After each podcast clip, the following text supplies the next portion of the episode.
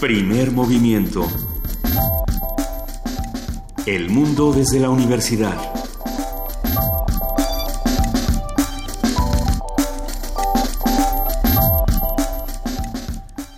Siete de la mañana con seis minutos, ya estamos en primer movimiento. Juana Inés de Esa y Luisa Iglesias. ¿Cómo estás, Luisa Iglesias? ¿Cómo estás, querida Juana Inés de Esa? Amanecimos con de nuevo muchas noticias en el mundo. Eh, los que el día de ayer estaban en redes sociales y empezaron a ver los chistes de Cuba, por supuesto que saben lo que pasó con Felipe Calderón, quien no fue, eh, a quien no se le permite el acceso a Cuba a partir de el día de ayer, al parecer. Vamos a ver qué, de qué se trata toda esa noticia y más que tomárnosla con humor, que sí hay, para eso están eh, las redes sociales y para eso está esta respuesta que tenemos ante la indignación. Eh, habrá que analizar de qué se trata esa noticia, de igual manera que habrá que analizar de qué se tratan las nuevas políticas migratorias de Donald Trump, que es el otro tema que se estaba tocando el día de ayer en redes sociales. Eh, qué pasó en Nuevo León con el procurador que tenía familiares en la nómina.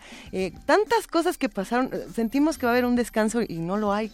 No, lo hay hay, en efecto, en Estados Unidos, eh, eh, como, lo, como lo han cubierto ciertos medios, la, la red eh, para, para detener a los, a los indocumentados, todos aquellos que, que estén en calidad de, de, em, gente sin papeles, en, calidad de indocumentados, inmediatamente van a van a ser llevados a, van a ser detenidos en la medida en que las cárceles así lo permitan eh, y no se les va a permitir a aquellos que están llevando a cabo un proceso migratorio, no se les va a permitir llevarlo a cabo en sus casas. Está todavía por definirse porque quedó muy ambiguo qué sucede con DACA, ¿no? Aparentemente no va a no va a, interrumpirse el, programa, pero tampoco saben si va a continuar. En realidad es que todavía no se decide nada y hay un montón de gente eh, colgando de eso y mientras pues bueno, se perfila eh, Jerónimo Gutiérrez como el nuevo embajador eh, de México en Estados Unidos, a ver qué va, qué está diciendo. Él ya está diciendo que él está en contra, por supuesto, de todas estas políticas, pero habrá que ver si tiene poder de negociación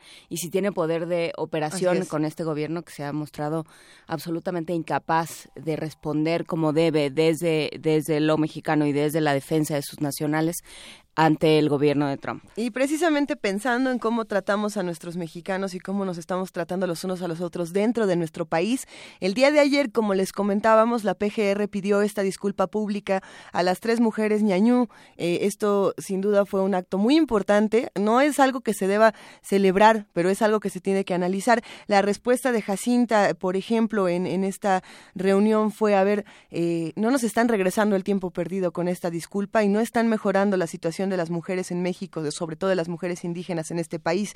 Eh, ¿Qué estamos haciendo desde adentro? Es una pregunta que también tenemos que hacernos todas las mañanas, querida Juana Inés, porque las cosas no se detienen. Es, esto no para y es impresionante ver que no se está deteniendo, pero bueno, por eso nosotros tenemos el día de hoy un programa muy nutrido, lleno de información. Podemos detenernos a pensar que eso siempre ayuda. Eh, Ignacio Marván Laborde sal, saca en Biblioteca Mexicana, coeditado por el Fondo de Cultura y el Centro de Investigación y Docencia Económica, cómo hicieron la Constitución de 1917 y sí, se pone a ello a ver cómo hicieron la Constitución, exactamente qué sucedía en febrero de 1917, quiénes eran, cómo eran, cuántos años tenían.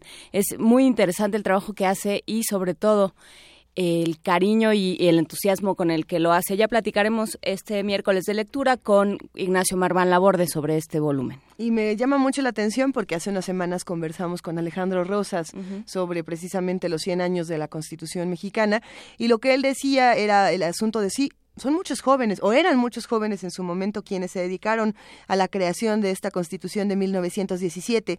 Eh, ¿Qué pasa con los jóvenes en 1917 y qué pasa con los jóvenes en el 2017? ¿Cómo le están haciendo? Pero bueno, pues sin duda será una conversación interesante, así como la que vamos a sostener con la dirección de, danza de la UNAM. Vamos a hablar con Ángel Rosas, director del taller coreográfico, así como vamos a hablar con Andrés Arámbula y con Tonatiu, Tonatiu Martínez. Ellos dos son bailarines y nos hablan sobre procesos creativos. No sé si recuerdan que ya tuvimos dos, dos sesiones de los procesos creativos y de los laboratorios artísticos que se hacen desde el taller coreográfico. Entonces vamos a ver eh, qué sigue con todo esto. Y tenemos mucho más todavía. En la participación de la Dirección General de Artes Visuales, Mónica Amieva, jefa del programa pedagógico del MUAC, habla sobre desconfiar de las imágenes. ¿Qué quiere decir esto? Y de qué, qué nos propone ahora el MOAC. Lo platicaremos con Mónica Mieva. En la nota nacional, esto se va a poner bueno porque vamos a hablar de la candidatura de Josefina Vázquez Mota ya con unos días de distancia para analizar eh, de qué se trata, qué es lo que va a suceder, qué, qué, a qué se debe todo esto. Vamos a platicarlo con el doctor Álvaro Arreola, él es investigador del Instituto de Investigaciones Sociales. En la nota internacional, proceso de paz y atentados en Colombia. ¿Qué está sucediendo en Colombia? ¿Qué pasó durante el fin de semana? ¿Qué se firmó y qué sucedió? ¿Qué se sabe ahora de estos atentados que sucedieron eh, junto a la Plaza de Toros en Bogotá? Lo platicaremos con Santiago Gamboa, escritor y periodista colombiano, autor de Volver al Oscuro Valle. Y a mí me toca la poesía necesaria el día de hoy. Necesaria. Ya estoy lista, pero acepto sugerencias, cambalaches, eh, regaños, cariñitos, lo que sea en el 55 36 43 39, en arroba P Movimiento y en diagonal Primer Movimiento UNAM. Eso porque además ya viene la mesa del día también. Hablaremos sobre seguridad alimentaria frente a una hambruna más que se, que se declara en Sudán del Sur y a un problema que no se acaba y que por más que no, a lo mejor no está en las noticias, pero no se acaba. Hablaremos con la doctora Margarita Flores, ella es economista y especialista en el tema de desarrollo rural, rural y seguridad alimentaria secretaria académica del Programa Universitario de Estudios sobre el Desarrollo. Y cerramos este programa esta mañana con la participación del Programa Universitario de Bioética. Vamos a hablar con Asunción Álvarez, psicóloga, coordinadora del grupo de trabajo del programa sobre decisiones al final de la vida, que nos habla precisamente sobre este tema, muerte digna. Entonces, los invitamos a que se queden con nosotros de 7 a 10 de la mañana y hablando de, de esto que no para y de, de este país, de este mundo que está dando unas vueltas impresionantes y que nos tendrá que hacer despertar despertar de una u otra manera. Vamos a escuchar a KCO con Esto no para.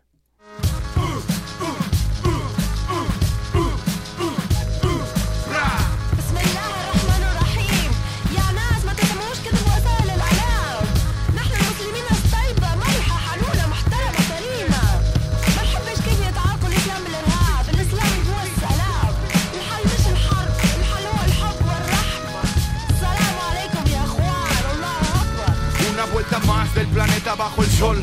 Dios está llamando a su puesto de control. Un poco más abajo el pequeño Lucifer seduce a los humanos vestido de mujer. La llaman libertad, otros democracia. Vestida de justicia, oculta su falacia. Tiene convencida toda la población mensajera de la paz a la que llaman religión. Pero ella quiere guerra, celebra cada muerte. Matan en su nombre y tiene nombres diferentes. Siempre disfrazada porque es inteligente. Tiene todos los medios, ella elige al presidente. Fieles sirvientes le llevan de comer. Sufrimiento humano a cambio de poder. A todos los niveles se ven sus artes crueles. Maltratan animales, niños y mujeres. Suena M16, AK-47, suena 22, suena Mach 11, suena antipersona, suena carro bomba, suena chin chin. Brindan en la sombra estas entidades. Rigen el planeta. Sufrimiento humano es lo que les alimenta. Muertes por la guerra, muertes por la droga. Todos son ofrendas a la misma señora. Macho, esto no para, esto no para, esto no para porque nadie lo para. Y si nadie lo para, esto no para, esto no para porque nadie se para. Y si nadie se para, esto no para, esto no para porque nadie lo para. Y si nadie lo para, nadie dice nada. Prepara de para la que se prepara, nadie dice nada, todo está mañado. Otro ladrón sale riendo del juzgado. Son todos amigos, chupan del Estado. Nadie los controla y son crimen organizado. Viajan con millones, campan a sus anchas. Hacen la ley a la medida de su trampa. Políticos cleptómanos rigen los países. Pueblo cocainómano no mete las narices. Pueblo traicionado, sordo por el ruido. Pueblo desquiciado porque no hay un objetivo. No hay buenos ejemplos, reina la ignorancia. Caldo de cultivo para la intolerancia. Pueblo silenciado, pueblo sentenciado. Para los indignados tienen perros preparados. Si manifestarse es un peligro y expresarse es un delito, ¿qué ley? ¿Qué juez nos protege de los políticos? ¿Es la ley para el hijo del juez? ¿O es la ley para el hijo del? Huele a cloaca, mundos paralelos Lavan tu cerebro mientras lavan su dinero. Mas todo cambiará de forma brusca Si dos o más personas se juntan por una causa justa. Corto y devuelvo la conexión Que alguien traiga una solución Porque macho esto no para Esto no para Esto no para porque nadie lo para Y si nadie lo para Esto no para Esto no para porque nadie se para Y si nadie se para Esto no para Esto no para porque nadie lo para y si nadie lo para, nadie dice nada. Prepárate para la que se prepara. Si tienes frío, muévete. Si estás cansado de esperar, muévete.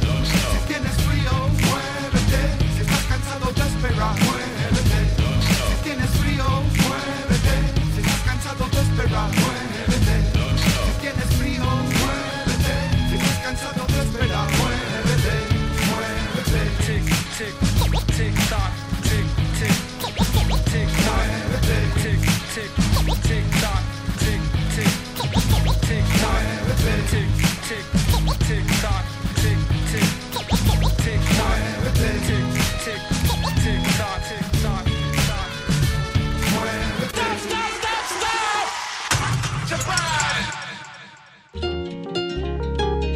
Primer movimiento.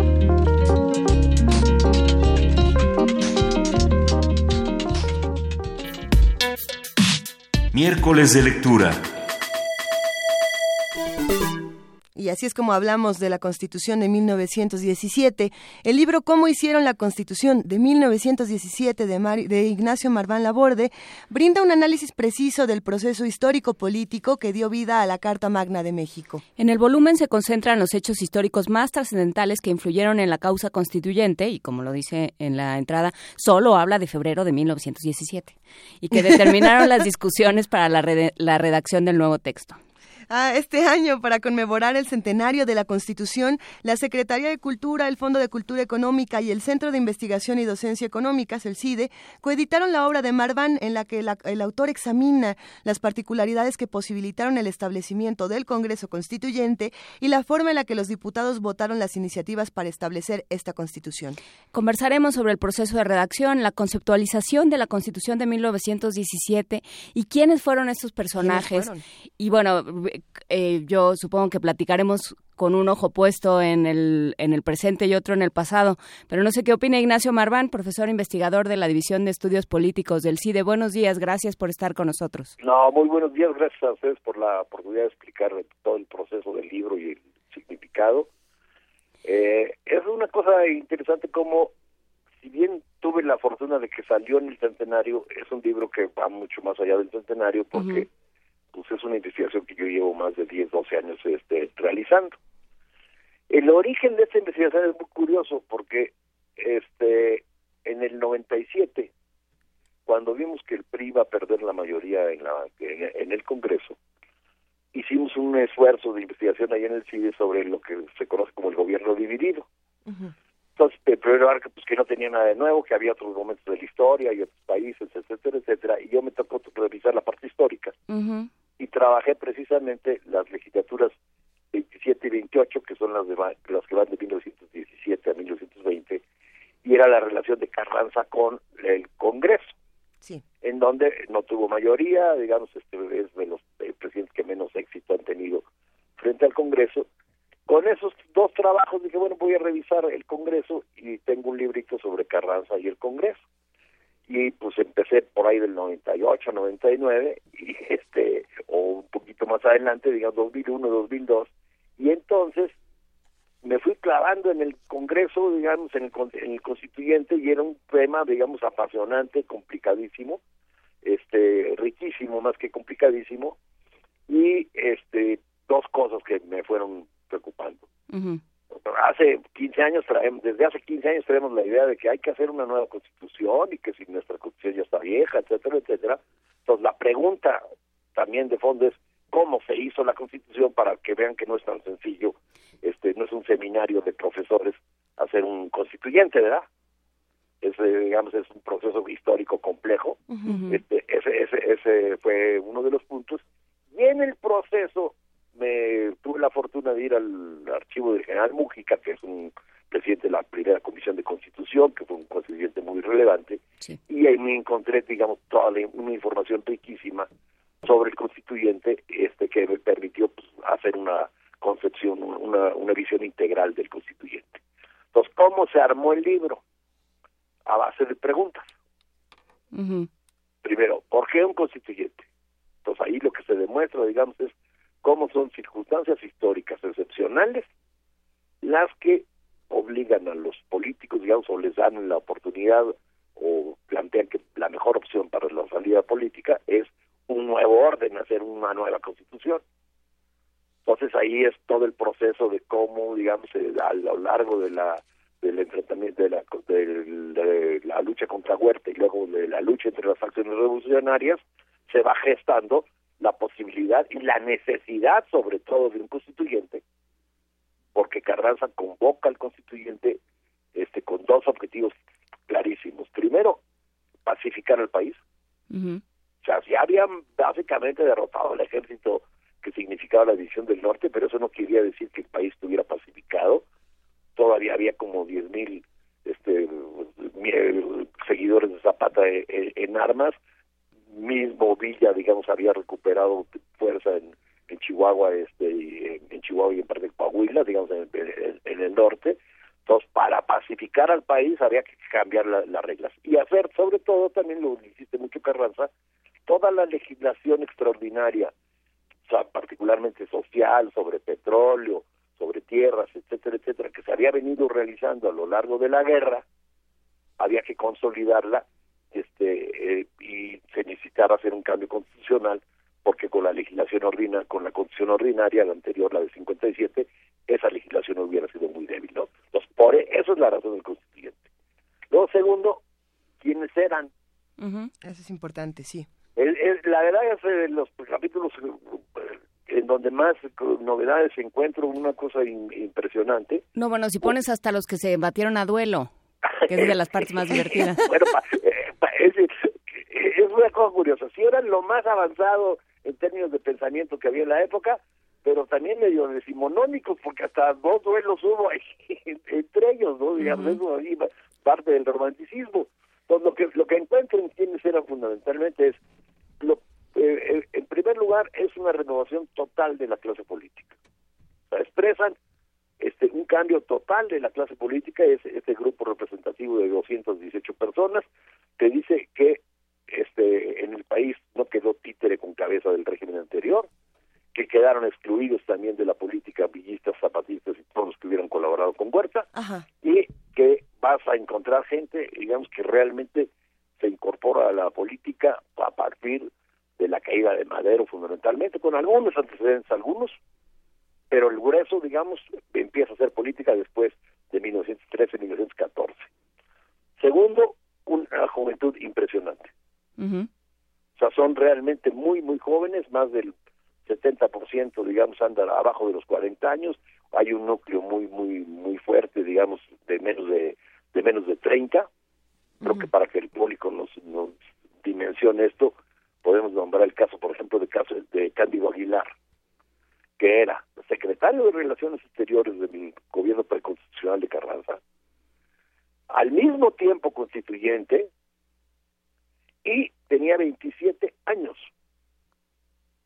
Por más que en la época, digamos, el promedio de edad era, eh, la esperanza de vida era muy baja, etcétera, etcétera, era una gente muy joven para ser no solo constituyente, sino al mismo tiempo tener toda la responsabilidad de las relaciones de México con el exterior en un momento sumamente conflictivo, ¿no? Ignacio Marván, permíteme hacerte una pregunta sobre ese tema precisamente. ¿Qué condiciones habían eh, que permitieron que personas tan jóvenes, eh, tan plurales, tan diferentes unas con otras, eh, pudieran tener un consenso tan amplio en el caso de la Constitución de 1917? sí, el, el, punto es, sí se re, es decir, desde que Carranza toma la, la Ciudad de México en 1914, se cierra la Corte, se cierra el Congreso, no hay absolutamente descabeza todos los poderes y asume el control del poder en, todo eh, en, todo el país.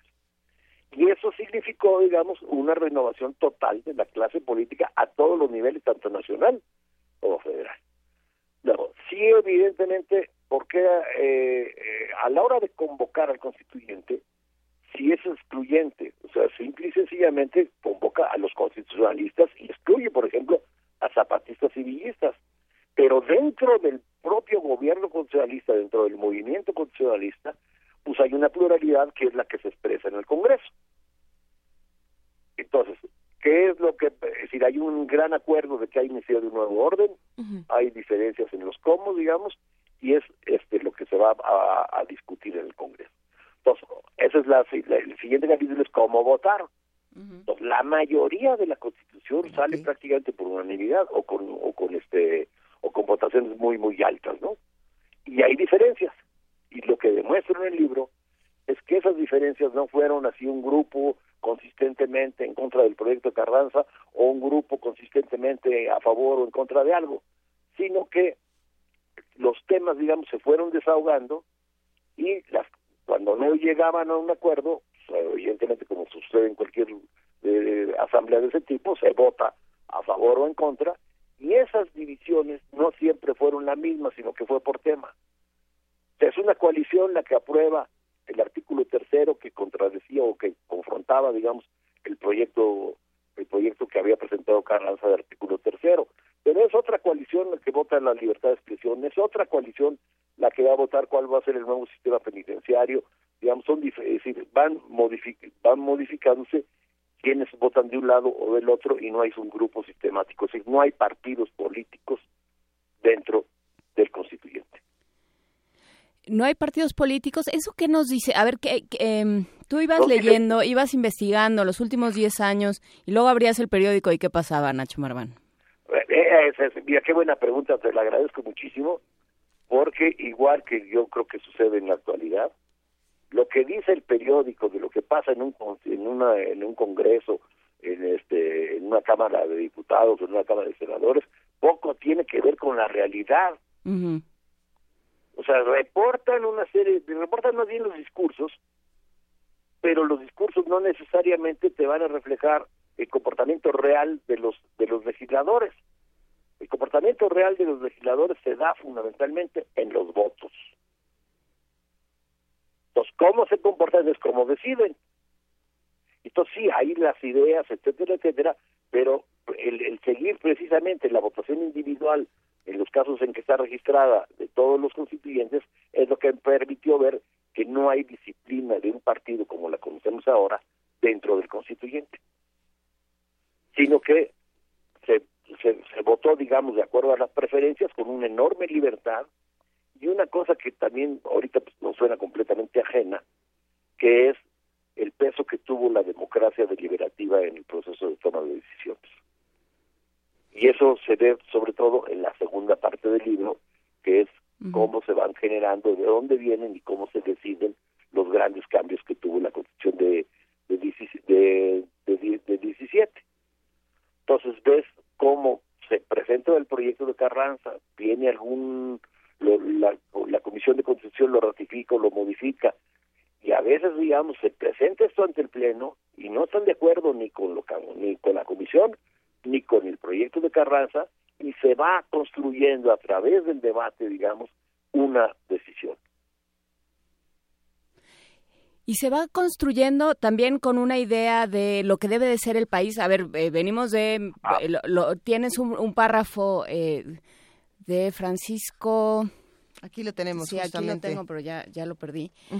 Un párrafo donde cuentas qué pasa en 1815, ¿no? Eh, bueno, que hay dos, hay dos sillas distintas, que hay eh, dos personas gobernando. sí, no, ese, bueno, ese es, ese es otro, ese es otro contraste que vale la pena Románticamente hemos sobrevaluado la Convención de Aguascalientes, que fue la Junta de Revolucionarios, etcétera, etcétera, en donde supuestamente se expresaron las ideas más avanzadas, y si uno revisa realmente qué pasó en la, en la, en la, en la discusión de la Convención de Aguascalientes, en la Soberana Convención Revolucionaria, en términos de proyectos, de discusión, no llegaron a nada. Y inclusive la división entre villistas y zapatistas en materias como la laboral es este es grandísima y mientras la convención revolucionaria que era la otra asamblea, digamos, que estaba en, en 15, que estuvo en, en la ciudad de Aguascalientes, pasa a México, luego se va a, a la Cuernavaca y luego regresa a México. Está, discute, discute, discute.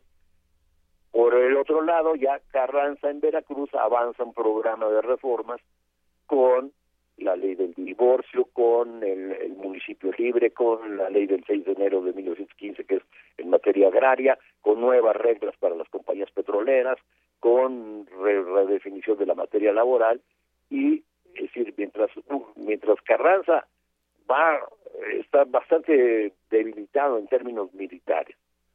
Y la convención discute y discute, avanza en términos jurídico-ideológicos y es ahí donde les empieza a ganar políticamente a Villa y a Zapata. Claro.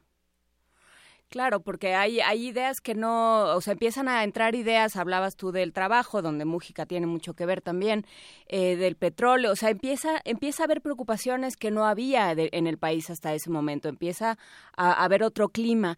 Eh, ¿Qué pasa con este clima? Porque yo me resisto a pensar eh, que los políticos ya no son, que la gente ya no es como la de antes.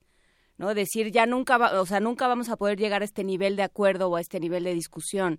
¿Qué pasa con los climas? ¿Qué, qué, ¿Cómo los contrastamos mirando desde el presente hacia el pasado? Bueno, ahí, eh, mira, ahí las, las, este, por una parte las circunstancias son, insisto, las que los obliga a llegar a un acuerdo. Y luego, finalmente, son, son jóvenes, eh, recién ingresados a la política, pero con profundas ambiciones políticas. Entonces, parte de lo que la mecánica, digamos, que nos explica el comportamiento que lleva al acuerdo, es las reglas que les puso Carranza para ser el constituyente. Sí. Porque Carranza les dijo, a ver, primero para, sí hubo mucha discusión, pero finalmente fijó muy bien los límites de hasta dónde se discutía en torno al proyecto, no cualquier ocurrencia, sino a partir del proyecto y artículo por artículo sin discusión en lo general. Y hay una regla, hay dos hechos eh, una, una regla y un hecho, digamos, político, que son claves para entender el proceso.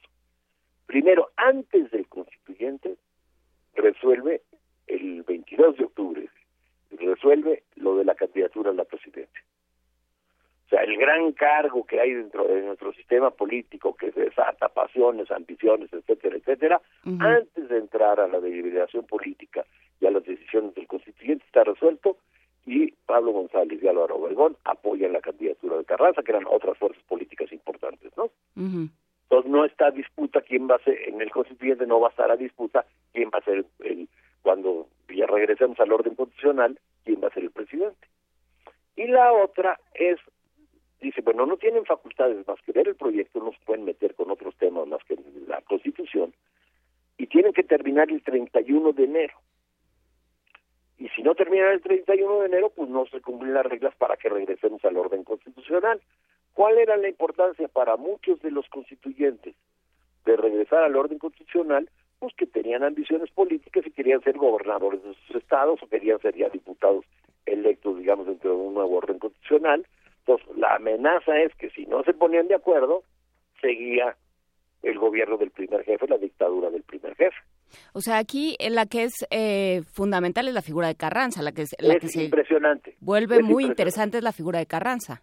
Es, es, impresionante. Yo creo que Carranza no ha sido eh, suficientemente evaluado o fue menospreciado en buena medida por este, las trampas ideológicas que vienen, digamos, ya con los sonorenses después del golpe de Agua Prieta, que lo que tratan precisamente es de desprestigiar a Carranza, exaltar a Obregón, eh, exaltar a Calles, pero sobre todo a Obregón, y este ahí se pierde la figura política y la capacidad política que tuvo Carranza, que es la figura determinante de este proceso. Yo, el, todo el primer capítulo es precisamente cómo construye una dictadura en el sentido clásico y romano de la palabra, de concentrar todo el poder para transformar un orden, este y pues sinceramente entre 1914, sobre todo 15 y 16, nadie llegó a concentrar tanto, nunca ha habido quien tuviera tanto poder, con tanta, tal concentración de poder en México, este, ni, Juárez en un momento determinado. ¿eh?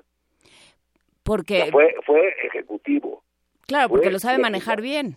Fue, lo sabe y con un propósito clarísimo de transformar el país y concluir y consolidar la revolución, las demandas sociales de la revolución. ¿Y esto cómo lo, lo vemos en tiempos como estos, en 2017, 100 años después, con eh, asambleas constituyentes en la Ciudad de México, con constituciones que se discuten en todo el país? Cuéntanos un poco, por favor. Mira, lo, lo, lo, lo, creo que el ejemplo de la Asamblea de la Ciudad de México, de la constituyente de la Ciudad de México, es, este, muy contrastante. Precisamente, este, en primer lugar, porque nunca quedó claro cuál era la necesidad y el propósito de un constituyente. Entonces era, digamos, sí, había un proceso de reforma, ha habido un proceso de reformas en el Distrito Federal desde pues, desde la creación de la Asamblea Legislativa en el 88, luego el gobierno representativo que empieza a construirse poco a poco en 93 y en la elección del jefe de gobierno en 97, pero nunca estuvo claro, digamos, cuál era la cuál era con precisión la utilidad y la necesidad de un constituyente, sino que se enmarcaron en rollos, este, eh, y y mucha mucha retórica, entonces pues no queda claro. Y la otra contraste también fundamental es, mientras Carranza presenta un proyecto muy claro, muy definido en función de qué es lo que se anda buscando, y en torno a eso se discute, el proyecto este de la del el proyecto que se presentó, que presentó el jefe de gobierno Miguel Ángel Mancera, pues era así como una, pues era un canto a la Ciudad de México, parecía como escrito por Guadalupe Trigo, ¿no? Más o menos. más o menos, afortunadamente medio la, eh, la asamblea le puso un poquito más de orden, pero tampoco te queda claro decir que, que decir cuál era la utilidad de ese proyecto y crea más problemas de los que resuelve. Y aquí era y en el 17 era al revés. Todas las modificaciones, todas las discusiones están en función de cómo resolver un problema. Yo le haría la misma pregunta a la Constitución de la Ciudad de México, en concreto, punto por punto, cuál es el problema que quiere resolver y hasta qué punto inventa un problema más que resolverlo. Sí, hasta qué punto, al, o sea, en el momento en que hay instituciones funcionando, en el momento en el que empiezas a forzar los engranes, que ya está sucediendo, que ya se están empezando a, a, mover las controversias constitucionales y, y, los y los problemas porque estás moviendo estás forzando la máquina de tal manera que eh, estás eh, interrumpiendo el funcionamiento sistémico de, todo digamos eh, yo creo que una de las cosas que yo aprendí en el libro y que mi concepción del derecho y de la política van mucho con eso es las constituciones son para resolver problemas concretos, no son seminarios de profesores o ideas que a ver de dónde se me ocurren.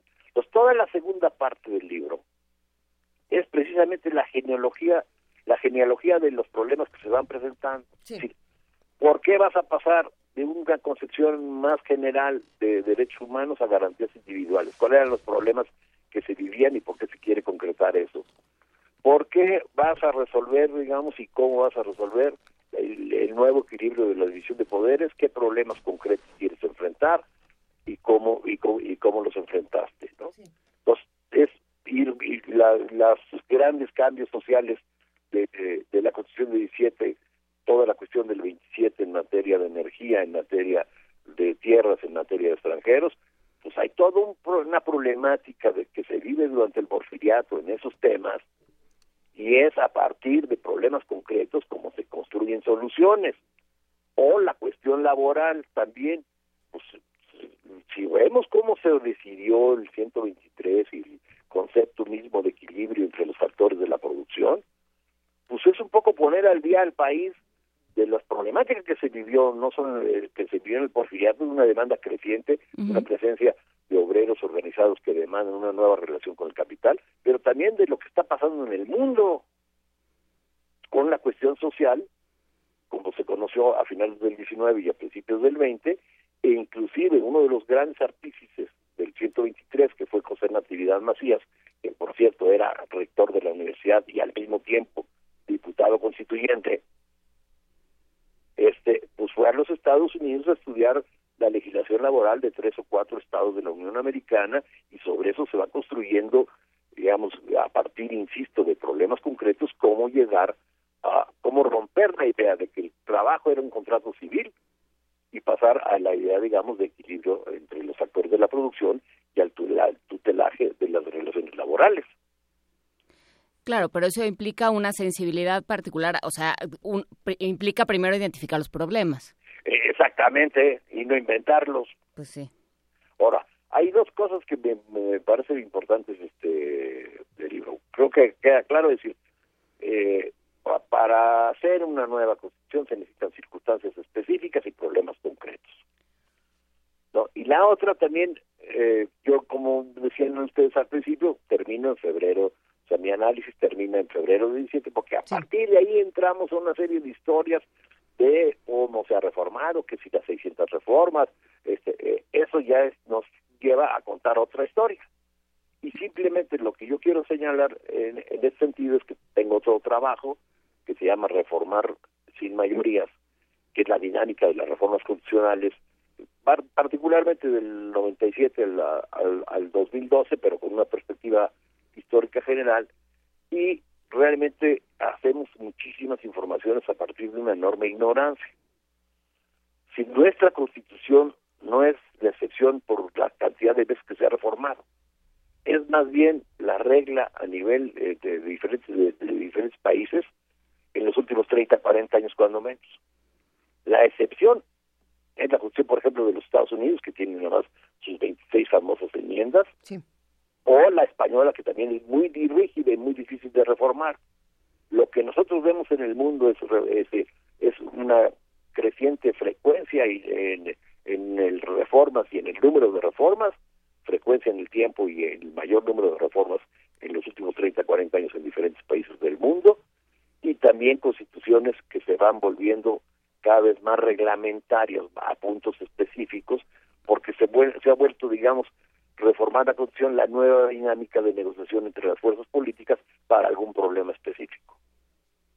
Claro, eh, que ya ya se convierte en otra cosa, ya se convierte en una dinámica electorera, eh, electorera, partidaria. eh, si puede ser electorera, pero puede ser un partido X tiene una preferencia, el otro tiene otra. Entonces, pues para que pase la tuya tengo que negociar con, con, con el otro y entonces pasan las dos. Pero entonces, en, en ese Es sentido, un mercadeo político. sí. Yo, un mercadeo político y insisto eso no solo se da en, en México digamos o sea, en Brasil se da en la India en, en otros países del mundo la dinámica ha sido a incrementar el número y la frecuencia de las reformas constitucionales me pregunto si en ese sentido necesitamos una nueva constitución o no la necesitamos, Ignacio Marván. Pues ese, ese, ese, ese- ese es, muy, es muy rica tu pregunta, porque precisamente en la medida en que la Constitución se va actualizando, para bien o para mal, pero se va actualizando permanentemente o con relativa frecuencia, pues más alejados estamos de la posibilidad de una nueva Constitución, porque pues porque sencillamente estamos adaptándonos cotidianamente a una nueva realidad para bien de manera bien hecha o mal hecha y alejándonos de la posibilidad de un quiebre que signifique el planteamiento de una nueva constitución porque pues, permanentemente la estamos haciendo nueva y eso no lo entienden quienes andan proponiendo una nueva constitución que están en el peor de los mundos es decir que están en, en la, es decir, la constitución mexicana es de las menos probables que se que se haga una nueva a menos de que hubiera un cataclismo que tampoco queremos nadie no No, no. No, no, no. Con esto, con esto será bueno cerrar esta conversación. Eh, repetimos el nombre del libro para todos los que nos están preguntando en redes sociales. Eh, ¿Cómo le hacemos para encontrar este maravilloso trabajo de Ignacio Marván Laborde? Es cómo hicieron la Constitución de 1917. Eh, vamos a compartir más imágenes en redes sociales para todos los que quieran conocer más de este trabajo y también para que sigamos hablando de este otro Reformar sin mayorías. Ignacio Marván, qué placer charlar esta mañana. No, les agradezco mucho la oportunidad y el libro se supone que ya tiene como una o dos semanas en librerías, fundamentalmente cuando menos en las del Fondo de Cultura Económica lo tienen que lo tienen que encontrar y además salió a un precio bastante accesible y traté de hacerlo lo si bien es muy especializado Es muy lo divertido. más, lo más legible para todo. Es muy divertido, eh, sorprendentemente divertido. Yo ayer que lo estuve revisando, francamente tiene muy buenos momentos y es eh, muy claro, No, me- lo cual me siempre se da mucho agradece. gusto que hayas encontrado lo de los duelos, porque porque, porque es, es muy gráfico de quiénes estaban y cómo- quiénes eran, ¿no? Qué tipo de gente era que todavía se sentía ofendida y se batía y retaba a duelo. Sí, bueno, hay a quien Qué el siglo maravilla. XIX nunca se le va del alma. Muchísimas gracias, Ignacio Marván. Te presentas en minería. Hasta pre- el tre- ah, sí es cierto, el, tre- el 4 de, de- no, perdón, el 3 de marzo a las 4 de la tarde en el Salón Bernardo Quintana en Minería me va a acompañar este Luis Garó, que es un historiador del CIDE, nuestro querido maestro Álvaro Matute de la, de la, UNAM, y José Waldenberg de Ciencias Políticas, pues, todos los que van a hacer favor de presentar este libro. No nos la perdemos este 3 de marzo a las 4 de la tarde y todos nos vamos a las librerías del Fondo de Cultura para conseguir cómo hicieron la Constitución de 1917. Un abrazote, Ignacio Marván. Gracias, ¿eh? hasta luego. Hasta, luego. luego. Y vamos a escuchar en este momento La Edad del Futuro, Glue Trip de Brasil.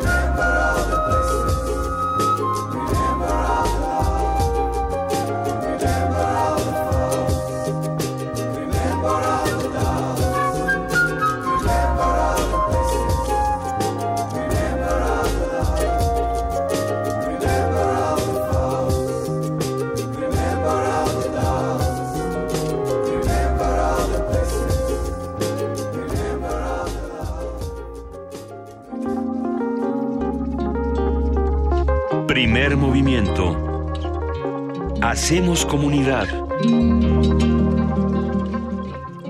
7 de la mañana con 51 minutos de este miércoles. Miércoles 22 de febrero. miércoles. Ya es miércoles y es miércoles de danza. Ya están aquí nuestros amigos Ángel Rosas, director del taller coreográfico, y Andrés Arámbula, bailarín. Y estamos aquí reunidos, bienvenidos, queridos amigos, para hablar precisamente de los procesos creativos. En esas nos quedamos, querido Ángel. Sí, es hoy el último día de estos procesos creativos, Ajá. en donde vamos a tratar un tema muy particular que es la obra de creación. En esta ocasión, el maestro Andrés Arámbula ha creado una obra específicamente, como ya es habitual en él, para el taller coreográfico. Tiene muchísimos años trabajando, colaborando, coexistiendo artísticamente con la compañía y nos encantaría que nos compartiera qué es ese recorrido, Claro. qué es ese espacio y que también es una promesa, una promesa del taller, así como otra personita que es un poco más joven, en el sentido de la carrera, por supuesto,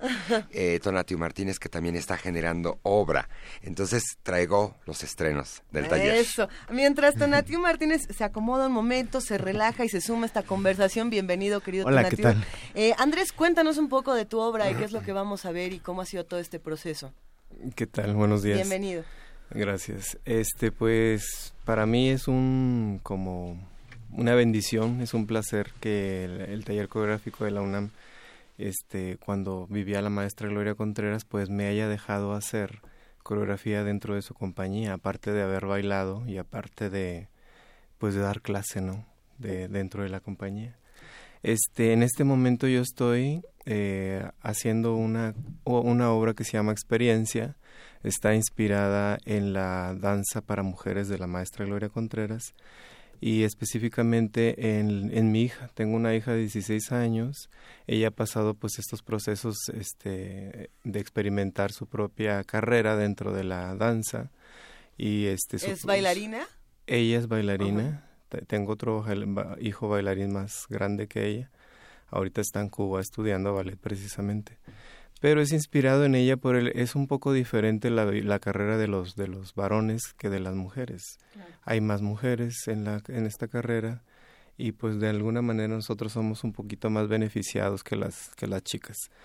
Este, eh, se trata más o menos de, de, de este tema, de la madurez de las jovencitas a la adultez. Y este, la música es maravillosa.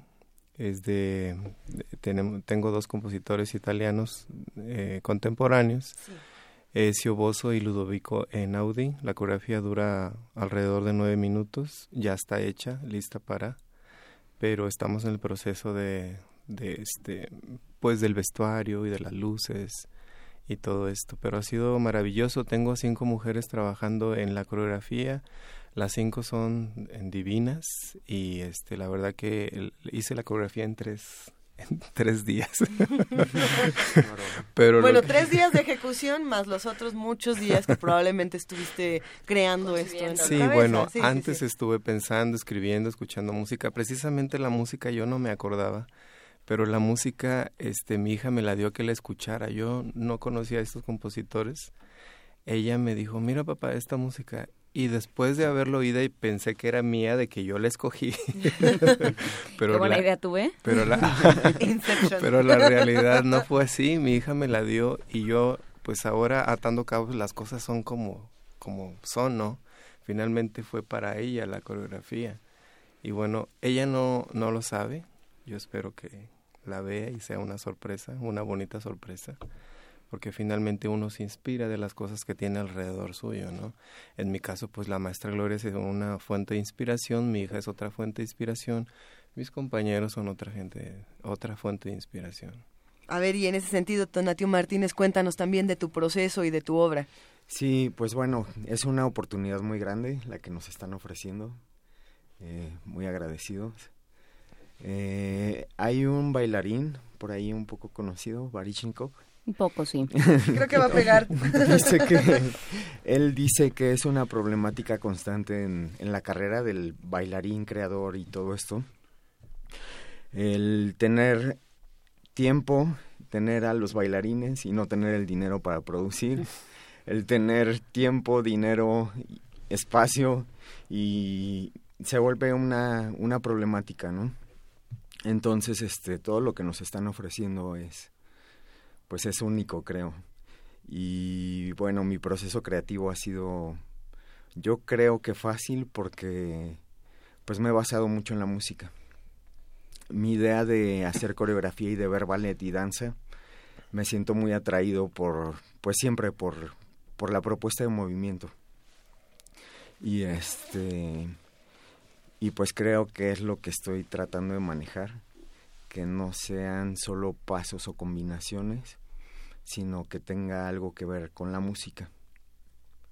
Básicamente me he estado enfocando en eso y este y pues mucho también influenciado del estilo que aprendí en Nueva York y, y que suele ser dinámico y fácil de ver, ¿no?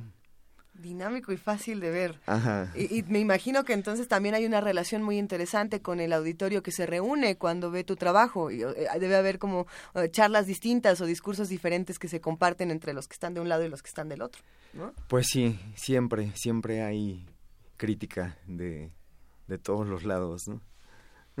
Pues sin, sin duda se antoja muchísimo el trabajo que están realizando desde el taller coreográfico. Eh, es- es una oportunidad muy interesante, sobre todo de, de participar como, como, como espectador y como actor. ¿no? Y creo que eso es algo que el taller coreográfico le da a todos los, los estudiantes, a todos los que acompañan, a todos los coreógrafos, a los bailarines. Eh, siempre, querido Ángeles, es admirable observar todo lo que ustedes están haciendo desde aquí. Eh, ¿Cuándo vamos a poder ver experiencia? ¿Cuándo vamos a poder conocer más del trabajo de Andrés Arámbula y de Tonatiu Martínez?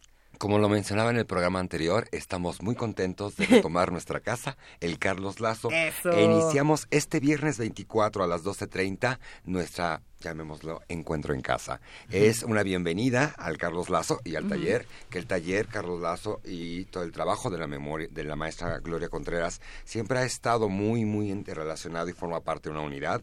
Y después, hacia el día 5 de marzo, arrancamos la temporada dominical en la Sala Miguel Covarrubias y Ah. continuamos posteriormente con el laboratorio del taller coreográfico de la UNAM, donde estos dos trabajos forman parte de ese, de esa gran, digámoslo, fuerza de lo nuevo hacia dónde vamos y eso será a partir del día 10 de marzo con nuestra función habitual en el Carlos Lazo más el 11 y el 12 en la sala Miguel Covarrubias y este es un detalle importante logramos una función extra para el laboratorio para que el público la comunidad universitaria y todos los que nos gusten ir a ver y que nos vuelvan a ver en el escenario estén con nosotros el sábado es a las 19 horas y el día domingo es a las 12.30 en el horario habitual de la compañía. Estamos muy contentos, ha sido muchísimo trabajo, muchísimo esfuerzo, eh, estamos en una situación muy particular de creación, de resignificación, de reposición, se está trabajando mucho en el taller y es para todos ustedes, para la UNAM, es para nosotros mismos y solamente me resta decirles vengan con nosotros, compartan con nosotros, compartan el trabajo de la maestra Gloria, compartamos la UNAM y no recordemos, y recordemos muy bien, que el movimiento y la danza es un derecho. La danza es un derecho, queridísimos Ángel Rosas, Andrés Arámbula y Tonatiu Martínez. Qué placer que nos hayan acompañado esta mañana aquí en la cabina de Radio UNAM. Muchas Vamos a- gracias, a, gracias subir a redes ustedes. sociales todas estas funciones porque es, es un mapa complejo que empieza este viernes Con todo. 24, pero también hay el 10 de marzo, el 11 y el 12 y se va a dividir entre la Carlos Lazo y la Miguel Covarrubias. Y mejor lo, lo vamos a subir para que todos los que quieran estar con ustedes eh, se integren de la mejor manera. Un verdadero placer. Muchísimas gracias. Igualmente, gracias a Nosotros gracias. seguimos. Primer movimiento.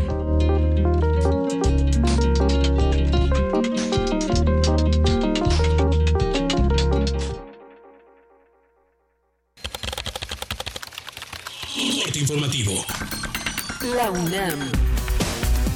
Marcos Mazari Diart asumió la dirección de la Facultad de Arquitectura de la UNAM para un segundo periodo, 2017-2021. Y yo solo quisiera decirle a toda la comunidad, me parece que ahora lo que necesitamos es volver a escucharnos y volver a trabajar juntos.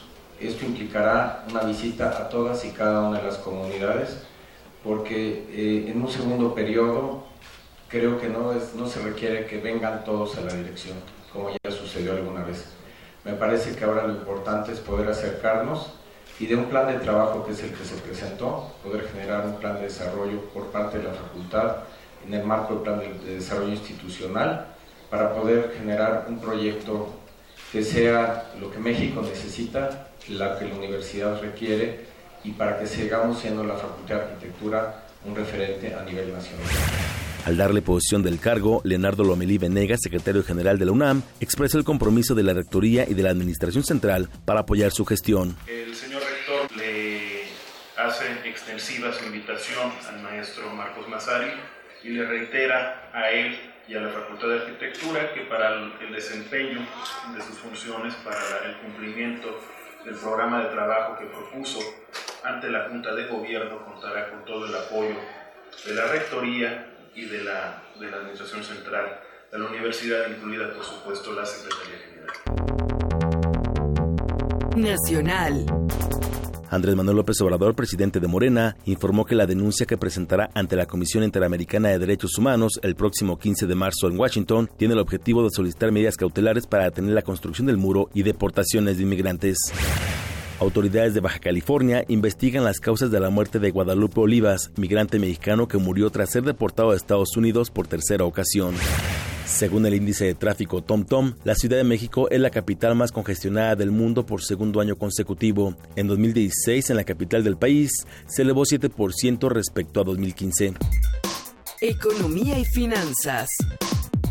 La Auditoría Superior de la Federación detectó anomalías en la Secretaría de Agricultura por 1.569 millones de pesos. La investigación señaló que se avalaron operaciones bancarias alteradas, se entregaron facturas falsas y se otorgaron recursos a empresas que no operaban o se dedican a otros giros. Internacional.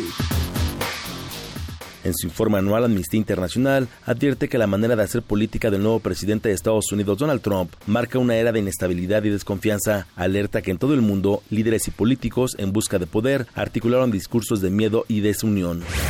Diplomáticos de la ONU en Nueva York despidieron al embajador de Rusia en Naciones Unidas, Vital Churkin, quien murió el pasado lunes. Habla Lana Nusaybi, representante permanente de los Emiratos Árabes Unidos. Me gustaría ofrecer en nombre de todos nuestras más profundas condolencias al país, al gobierno de Rusia, a la misión aquí en las Naciones Unidas y sobre todo a la esposa y los dos niños del embajador Vitaly Churkin. Él fue un colega para todos nosotros, un diplomático profundamente comprometido con su país y una de las personas más finas que he conocido. Y me gustaría destacar este momento aquí con un momento de silencio en memoria de su servicio. Por favor, de pie. La Fiscalía peruana abrió una investigación preliminar por lavado de dinero al ex candidata presidencial y líder opositor a Fuerza Popular, Keiko Fujimori. Los cadáveres de 74 migrantes que murieron tras el naufragio de la embarcación en la que intentaban llegar a Europa fueron descubiertos en una playa del oeste de Trípoli. Para mí, una de las experiencias más maravillosas ha sido un día el que como alguien hoy. en la calle me detenga. Oiga, usted es el del librito ese. Sí, señor. Usted sabe que me ha ayudado. Eso es maravilloso. Vale más que todos los sueldos y todas las ganancias. No, no, no. Lo que me interesa es transmitir. En 1926 nace el historiador, lingüista, antropólogo, etnólogo y filósofo mexicano Miguel León Portilla, investigador emérito de la UNAM. Entre sus obras destacan la visión de los vencidos y los antiguos mexicanos a través de sus crónicas y cantares. Hasta aquí el corte, en una hora más información. Radio UNAM, clásicamente informativa. El rito comienza en el escenario. Los sonidos emergen, deambulan por el recinto, se cuelan en los oídos y estremecen los sentidos. Festival Intersección. los encuentros sonoros de Radio UNAM. Todos los viernes a las 21 horas en vivo desde la sala Julián Carrillo. Escúchalos a través del 96.1 de FM, www.radiounam.unam.mx o ven a Adolfo Prieto 133 Colonia del Valle, cerca del Metrobús Amores. La entrada es libre. Ballets de todos los tiempos. Música medieval, barroca, moderna. Los sonidos que hacen mover al cuerpo en un solo programa. Diáspora de la danza, lunes a viernes a las 6.40 de la mañana y su retransmisión a las 3 de la tarde. Por el 96.1 de FM. Radio UNAM. Oye Luis, ¿qué debo de hacer para que mi empresa también pueda ser contratada como proveedora de servicios para las campañas políticas? Lo primero es darte de alta en el Registro Nacional de Proveedores del INE y si ya estás inscrita, en febrero realizar tu refrendo. Si eres persona física o moral y vendes, arrendas o proporcionas bienes o servicios a los partidos, precandidatos, aspirantes o candidatos independientes para las próximas elecciones, es obligatorio darte de alta en INE.mx diagonal RNP. Contigo México es más. Súmate. Instituto Nacional Electoral. INE. De las vistas de Salvador Toscano a la época de oro. Del celuloide a la era digital. Filmoteca UNAM. Sala de exposiciones, acervo y restauración, cine en línea, talleres, hemeroteca. Circuito Mario de la Cueva, frente a la Facultad de Ciencias Políticas y Sociales. Entra a www.filmoteca.unam.mx. En Facebook y Twitter somos Filmoteca UNAM. Ahí encontrarás la oferta visual que tenemos para ti. Filmoteca UNAM. La creencia dicta que cualquier conjuro o maldición ejecutado después del atardecer aumenta su fuerza conforme se acerca a la medianoche. Para aumentar su sonido, Carpe Noctem. Sintonízalo ahora los viernes a las 0 horas por el 96.1 de FM. La noche es la mitad de la vida y es la mejor mitad. Radio 1.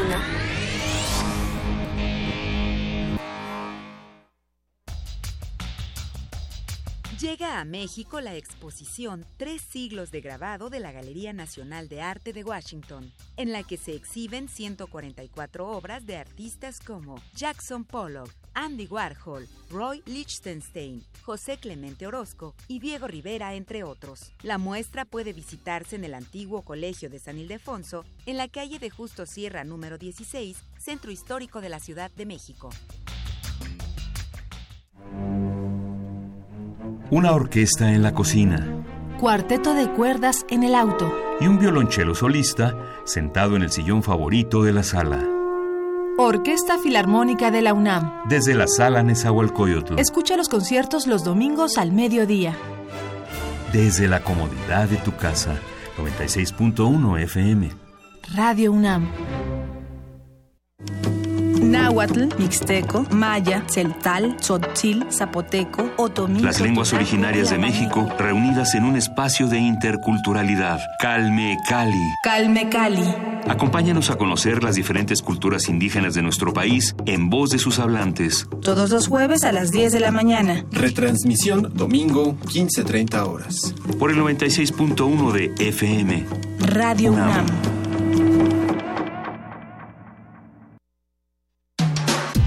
En redes sociales, en Facebook como Primer Movimiento UNAM y en Twitter como P Movimiento o escríbenos un correo a primermovimientounam@gmail.com. Hagamos comunidad.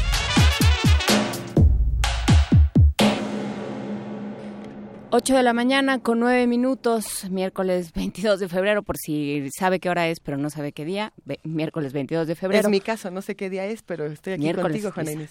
En México hay 64 variedades de chile y todos contienen una molécula llamada capsaicina que al estar en contacto con la lengua nos da la sensación de picor. Es la que te dice eh, cuál es el chile más picoso y cuál es el menos, ¿no? Los El niveles nivel de, capsaicina, sí. Nuestra compañera Cristina Godínez preparó la siguiente nota. De origen mesoamericano, el nombre del chile viene del náhuatl chili. Su uso es frecuente en la gastronomía mexicana. A nivel mundial su consumo se ha incrementado por lo picoso de su sabor. Para explicarnos las razones de por qué se enchilan las personas al consumirlo, platicamos con el doctor Ramón Garduño del Instituto de Ciencias Físicas de la UNAM. La capsaicina es una molécula que se produce en el chile, no en las semillas. Esta molécula se une a receptores que tenemos en la lengua. Son como las papilas gustativas.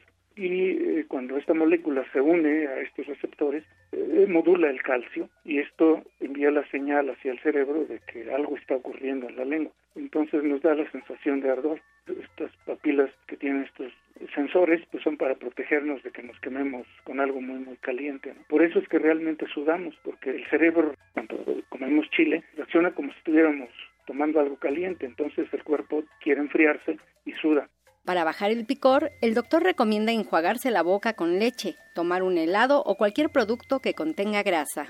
En nuestro país contamos con una gran variedad de chiles. Los más picantes ni siquiera están en México, están en Estados Unidos, los han desarrollado para que piquen demasiado. Y bueno, ya sabíamos que el chile es de origen mesoamericano. Hay por lo menos 64 variedades de chile en México, no todas conocidas ni son comerciales, pero sí las hay. Y todas ellas producen la capsaicina en mayor o menor grado por eso son menos o más picantes dependiendo también de la combinación con los otros tipos de capsaicina. Y obviamente pues antaño, cuando no se sabía nada de esto, eh, los mesoamericanos pues usaban el chile como conservador porque también tiene un efecto bactericida, entonces puntaban sus alimentos con chile o los protegían para que duraran un poco más. Entre las cualidades del chile están el poseer vitaminas. Se le considera anticancerígeno, esto según algunos grupos científicos y contrario a lo que se cree, es un buen agente contra la úlcera gástrica si se consume con moderación. Para Radio UNAM, Cristina Godínez.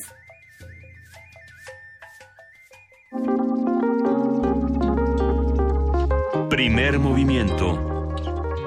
Hacemos comunidad.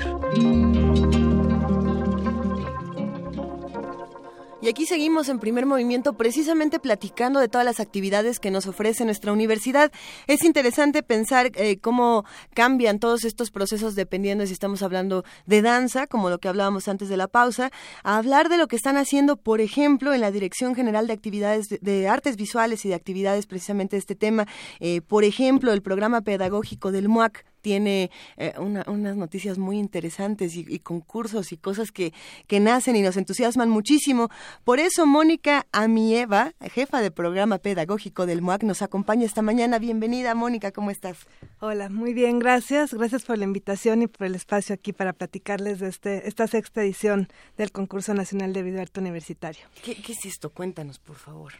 Bueno, eh, este concurso es la sexta edición Em, se abre una convocatoria para presentar trabajos de videoarte eh, y también desde la quinta edición eh, se, se, acompaña con un programa también pedagógico formativo en prepas y en CCH. Se ha trabajado con la Prepa 9, eh, con el CCH y en el MUAC también eh, Jimena Cuevas coordinó un taller de videoarte en el que invitaba a varios artistas también. Entonces, como que se está creando una especie de círculo de retroalimentación. Y sin embargo, eh, tiene un título muy provocador que es desconfiar de las imágenes. ¿De dónde, de dónde sale este título y qué pretenden con él, Mónica Mieva? Eh, bueno, eh, este título creo que en realidad también alude bastante al, digamos, como a las bases del videoarte que surge en los años 60 y 70, un poco como crítica a los medios masivos de comunicación, ¿no? Entonces, creo que la pregunta que plantea es cómo desde el videoarte eh, podemos, eh, digamos, como modelar una mirada más crítica frente a la imagen de sospecha, digamos, de sospecha crítica. ¿Y cómo lo hacemos? Eh, pues creo que eso es una respuesta que dan buena parte de los videos que van a ver hoy proyectados, eh, pero sí creo que tiene que ver con eh, una experiencia a través del arte que se diferencia de las experiencias habituales y cotidianas que tenemos frente, por ejemplo, a la, televisión, al cine y estos usos de la imagen que, que estamos mucho más eh, acostumbrados. Son eh, pequeños ensayos, de alguna manera. Exactamente, sí, son pequeños ensayos. La mayoría son de carácter más experimental. Algunos tocan eh, problemáticas sociales y otros también tienen una mirada crítica, pero desde una visión como más poética y más abierta. Hay, una discusión interesante que hemos tenido en esta cabina varias veces y es la diferencia que existe entre el videoarte y el cortometraje, que parecía para muchos que es algo muy similar, eh, corta duración, una breve historia, eh, algunos personajes o no personajes, pero el videoarte tiene otro tipo de propuestas que son eh, interesantísimas y riquísimas en un momento donde ya estamos acostumbrados a que nos cuenten una historia en un tweet, en un GIF, en un video de 10 segundos y no estamos ya haciendo precisamente estas miradas críticas. ¿Qué es lo, importante que tenemos que atender al ver un videoarte? querida Mónica? Eh, pues creo que eh, sí luego son difíciles, es difícil a veces poner como estas fronteras entre videoarte, por ejemplo, con el cine experimental, con los cortometrajes, pero creo que el videoarte sí viene como de una genealogía distinta. Eh, sobre todo del campo artístico, de grupos como Fluxus, aquí en México tenemos a Paula Weiss, también a Sara Minter, por ejemplo, también está este eh, video hasta chileno Juan Downey. Y una parte que creo que es muy distinta es cómo se presenta, es decir, el montaje de ese video, que muchas veces eh, se entiende más como una videoinstalación integral, ¿no? no tan centrada en la proyección o en la pantalla, sino que busca muchas veces una, digamos, una experiencia como mucho más compleja. Podemos poner un ejemplo. Y bueno, y los, de lo que los vamos circuitos también en los que circula. Eh, sí, también. vamos a ver obras eh, de los. Me gustaría mencionar a los seleccionados eh, de, de quienes participaron en este concurso: Adrián Reñer Chávez, Andrew Robert Barrios, eh, Daniel Puertos, eh, Eric Reyes Lamotte, Gustavo Marín González, Jennifer Nicole, José Luis Hernández Rosas, Juan Pablo Arispe, Leticia Vázquez González, María Alejandra Rojas Arias, Martima Daula Esquirol, Quetzalcotla Morales y Tiziana Garza Galán. Eh, en realidad, eh, algunos, o sea, sí son bastante heterogéneos la, los, digamos, como esta muestra que van a encontrar en el marco de FICUNAM, que por primera vez se presenta en ese marco, son jóvenes universitarios, preuniversitarios y algunos ya son artistas, digamos, como videoastas ya que acaban de salir de la carrera. Es el caso, por ejemplo, de Adrián Regnier, que a, mí me llama mucho la atención porque además del videoarte, él hace instalaciones muy impresionantes. Por ejemplo, estas placas eh, metálicas que tienen música de constelaciones. En, en algún momento me tocó ver eso y me dejó muy impresionada su trabajo. Sí, justo eso, ese tipo de instalación, digamos, de muestra o display es creo que lo que diferencia en gran medida el videoarte de justo del cortometraje o del cine que experimental. permite otros otros soportes, ¿no? Y permite Exacto. otros hablar con otros discursos artísticos. Sí. Eh, y bueno, también creo que vale la pena mencionar que el, el Concurso Nacional de Videoarte Universitario Visiones del Arte siempre se ha rela- eh, realizado en colaboración con la Facultad de Ciencias Políticas y Sociales y también con la Filmoteca. Eso también es como un esf- esfuerzo conjunto con, del MUAC con estas dos instituciones. Y se presentan el día de hoy. Hoy se presentan, sí. ¿Dónde, cuándo, cómo, a qué hora para que estemos con ustedes? Hoy se presenta eh, justamente en el marco de FICUNAM, en la sala Covarrubias, en el Centro Cultural Universitario. Eh, a las Lo vamos a compartir en nuestras siete y redes media va a sociales. ser la... Sí, también en las, en las redes sociales del MAC pueden encontrar las coordenadas. Ah, pues qué mejor, ahorita, ahorita lo retuiteamos. Sí, muchas gracias. Pues nos dará muchísimo gusto acompañar a estos jóvenes artistas. Es también muy importante pensar que el videoarte tiene esa otra cualidad y es que se hace por jóvenes en, en su mayoría, o por lo menos se discute mucho entre jóvenes y eso es algo que siempre nos emociona aquí. Entonces, queridísima Mónica Mieva, vamos a estar con ustedes y le mandamos un gran abrazo a todos nuestros amigos del MUAC que siempre están generando alternativas diferentes. Ay, pues muchas gracias. Y sí, la idea es justamente impulsar a nuevos creadores y crear un espacio de, de encuentro para artistas de distintas generaciones. Pues eh, queda está aquí eh, abierta la puerta para hablar de estos artistas y para hablar de las propuestas del MUAC. Muchísimas gracias, Mónica Mieva, de Servicios Pedagógicos del MUAC. Ay, muchas gracias a ustedes por el espacio.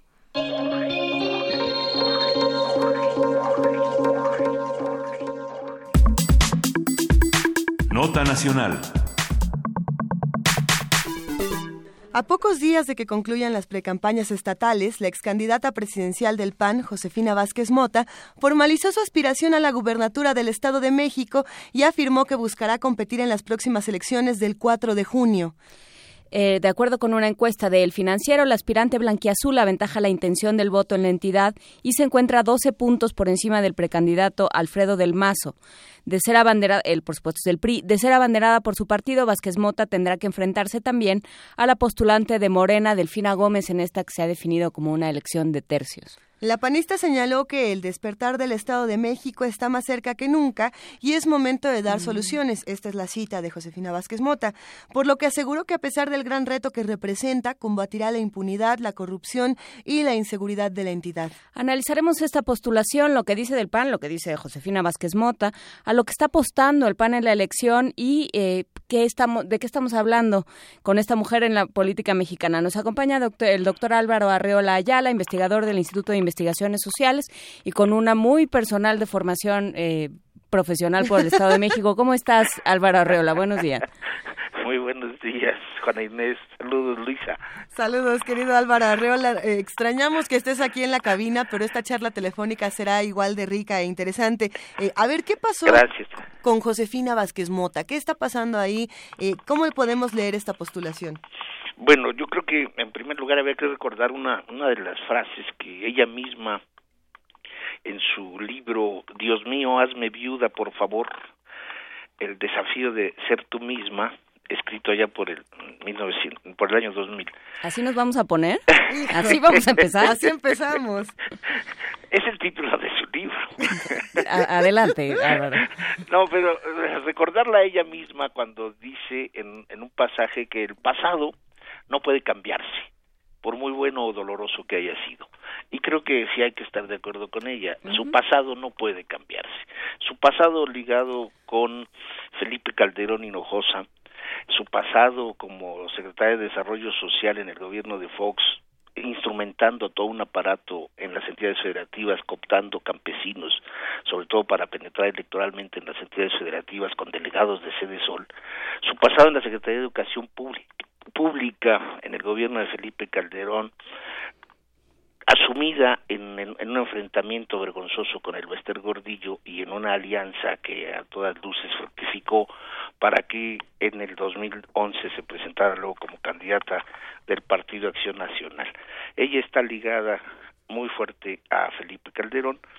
Creo que la postulación de ella es una negociación interna muy fuerte, creo yo, entre el actual presidente del Partido Acción Nacional y la familia Calderón, sobre todo pues porque vistas las cosas como están en el país es muy difícil que la ex primera dama, esposa de Felipe, Felipe Calderón, se convirtiese en la candidata del Partido Acción Nacional para el próximo año.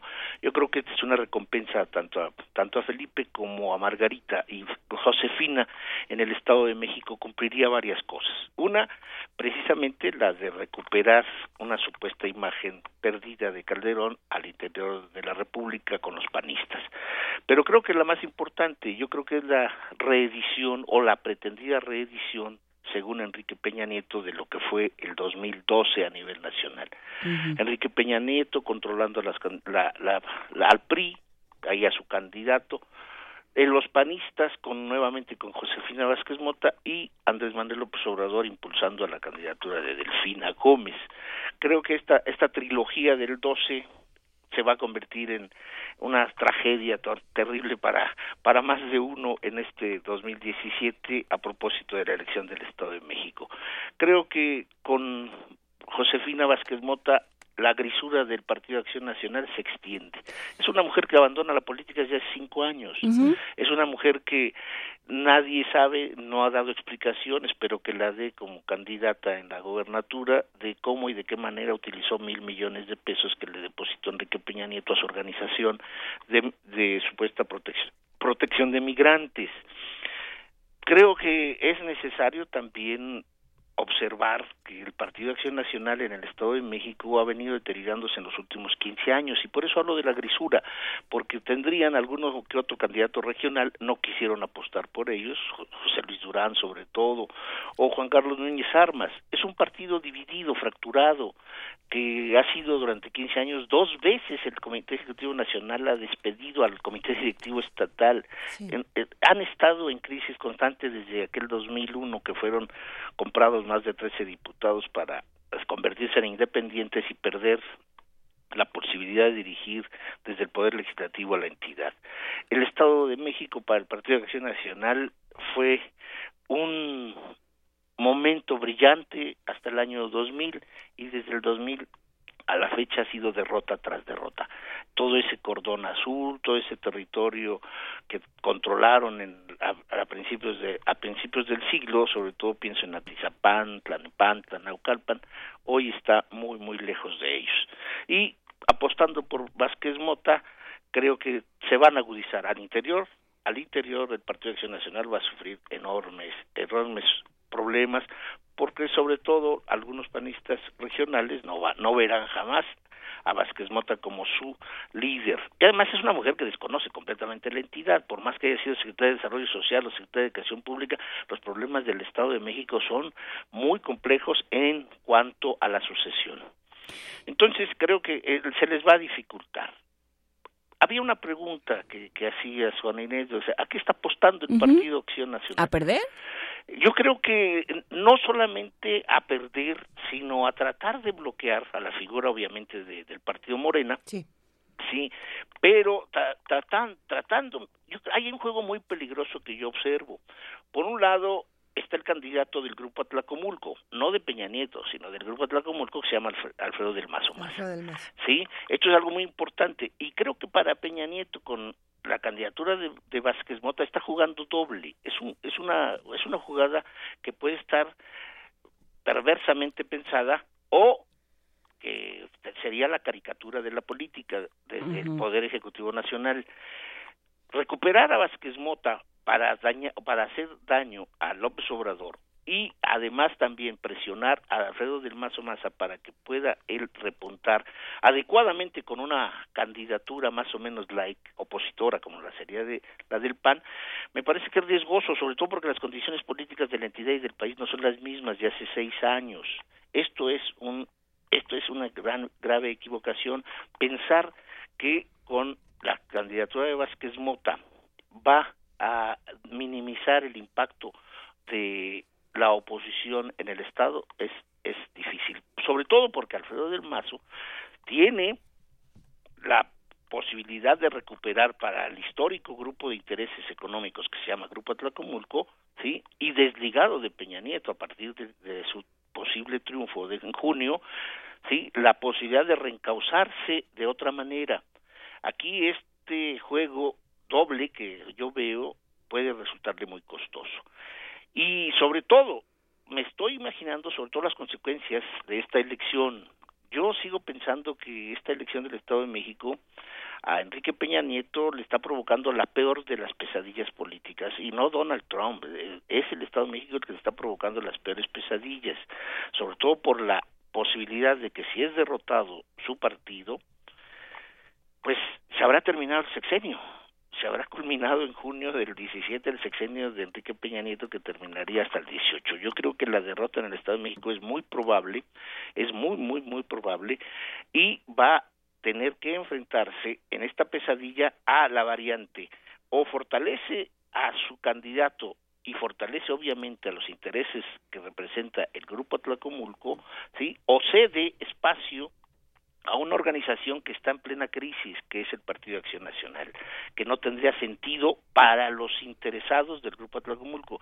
Yo creo que los interesados del Grupo Atlacomulco, estoy pensando en gente como Gerardo Ruiz Esparza, como Alfredo del Mazo González, como Arturo Montiel, como la familia Osornio, como la familia Velasco, como la familia Alcántara, no, no les interesa jugar o apostar como lo está haciendo Peña Nieto con la figura de Vázquez Mota. A ver, no a ver, les pero interesa ni, ni les va a importar sacrificarla. ¿Nos estás diciendo que eh, Peña Nieto está operando? ¿Que ya se nos convirtió en Maquiavelo de la noche a la mañana?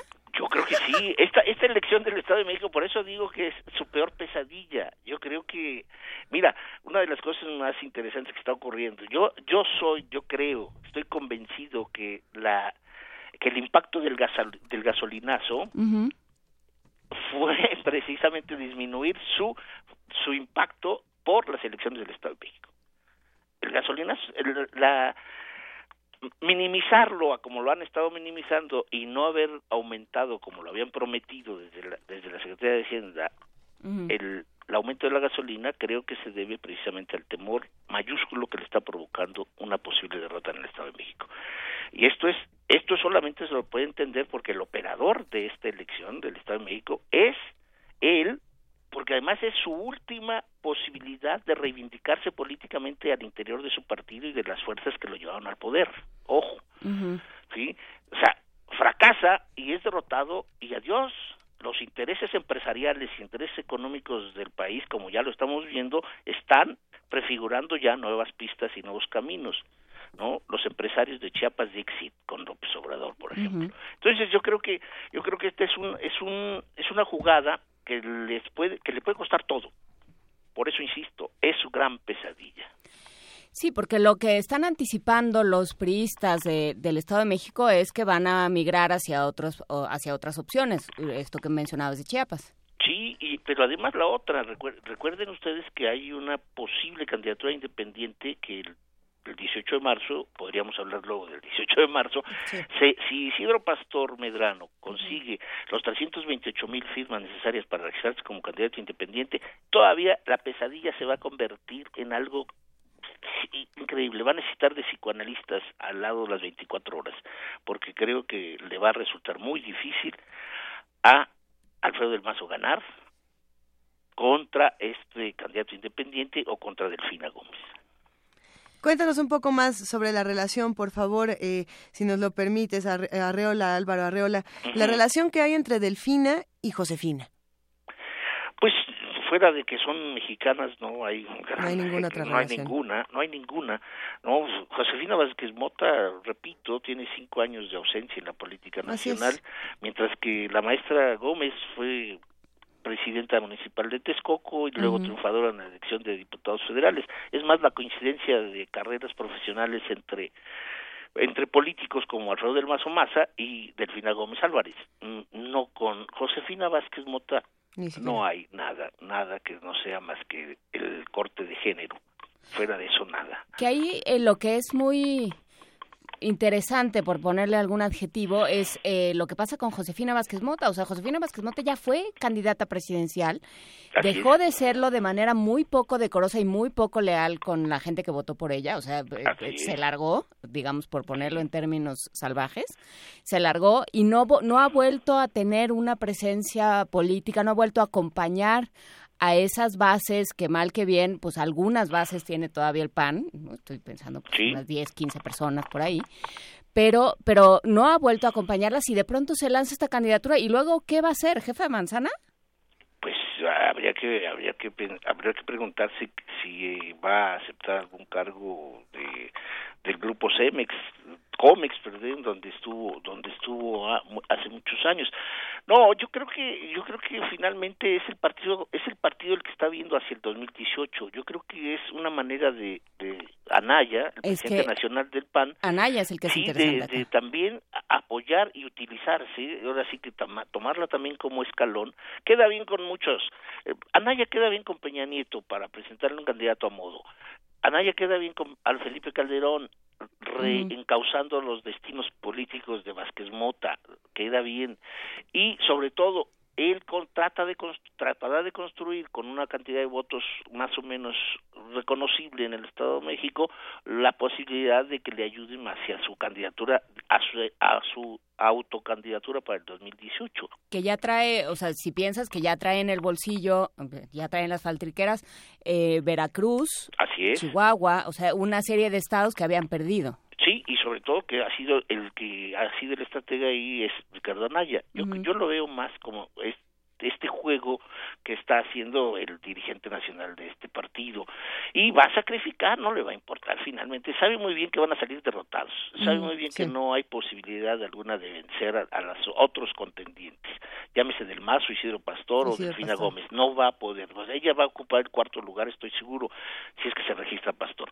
Y creo que solamente tratarán de recuperar una una estructura, una estructura que ha venido a menos, repito, ha venido a menos en la entidad y esta es una gran responsabilidad del Comité Ejecutivo Nacional, pero también sobre todo de las corruptelas en las que cayeron los panistas durante los últimos 15 años. Hablamos mucho de Isidro Pastor, eh, sin duda todos los días el nombre de Isidro Pastor está empezando a salir por ahí.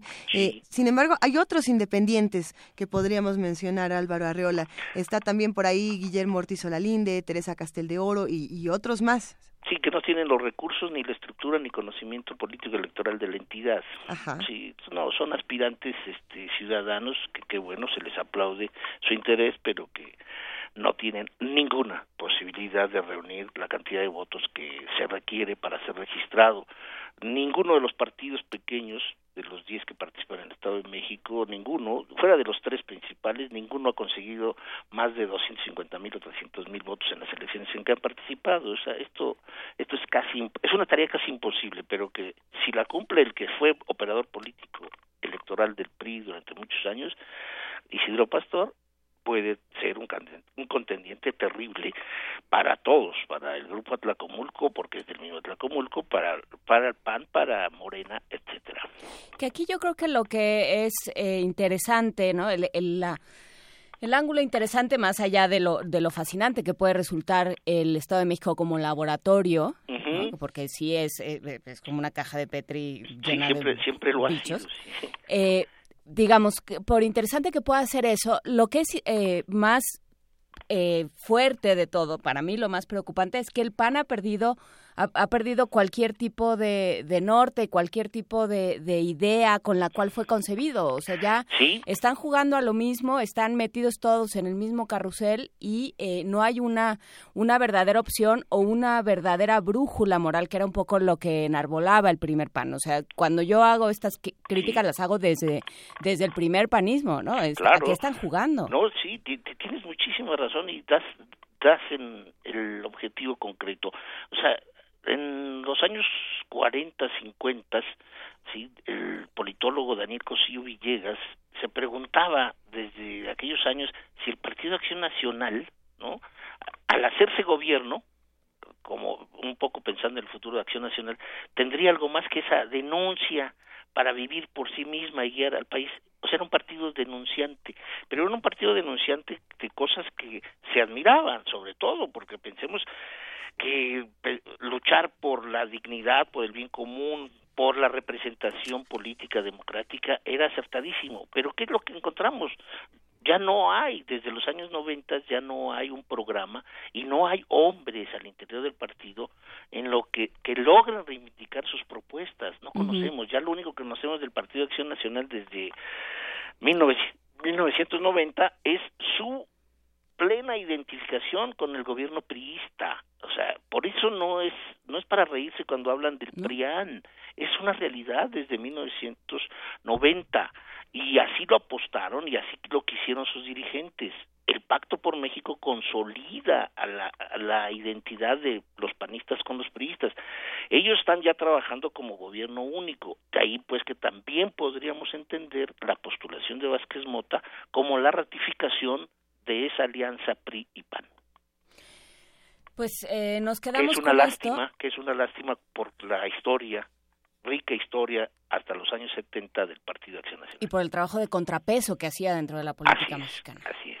Y, y, que nos y que está faltando muchísimo no hay hay otras opciones está por supuesto Morena está están despertando otras opciones. Tampoco hay otras, sí. O sea, hay esa esa que encarnaba el PAN ya nadie la está cumpliendo. Entonces, bueno, pues eh, sí plantearnos qué hacemos con eh, con un universo de opciones degradadas, como dirían los clásicos. Sí, este es, yo creo que este es el gran reto y lo hemos platicado en algún momento, ¿no? El sistema de partidos en México está a un nivel muy muy bajo, muy pobre, no hay un verdadero sistema de partidos, hay una partidocracia, hay élites dirigentes, élites políticas que lo único que quieren es usurpar posiciones y, y, hacer negocios con el poder, pero no vemos con claramente y definidas programas, ideologías que nos que nos admiren. Creo que los mexicanos es lo que necesitaríamos, programas y, y propuestas que logremos nosotros discutirlas en casa, en la calle, en todos lados. Esto es lo que hace falta en México. Exactamente, pues muchísimas gracias Álvaro Arreola por estar esta mañana con nosotros, por eh, abordar este tema que al, cual has acabado por convertirnos. este extraño culto por el Estado de México. Y, a veces me convierte también en pesadilla. Sí, no, ya nos damos cuenta. Muchísimas gracias Álvaro Arreola. Gracias, investigador. gracias Luisa. Investigador del Instituto de Investigaciones Sociales de la UNAM. Un abrazo y muchas gracias. Hasta, luego. hasta, luego. Y para todos los que se quedaron preocupados, ansiosos y con ganas de ver qué va a pasar en el Estado de México, respiren. Respiren con este mambo en sax, un cover a Pérez Prado con los músicos de José.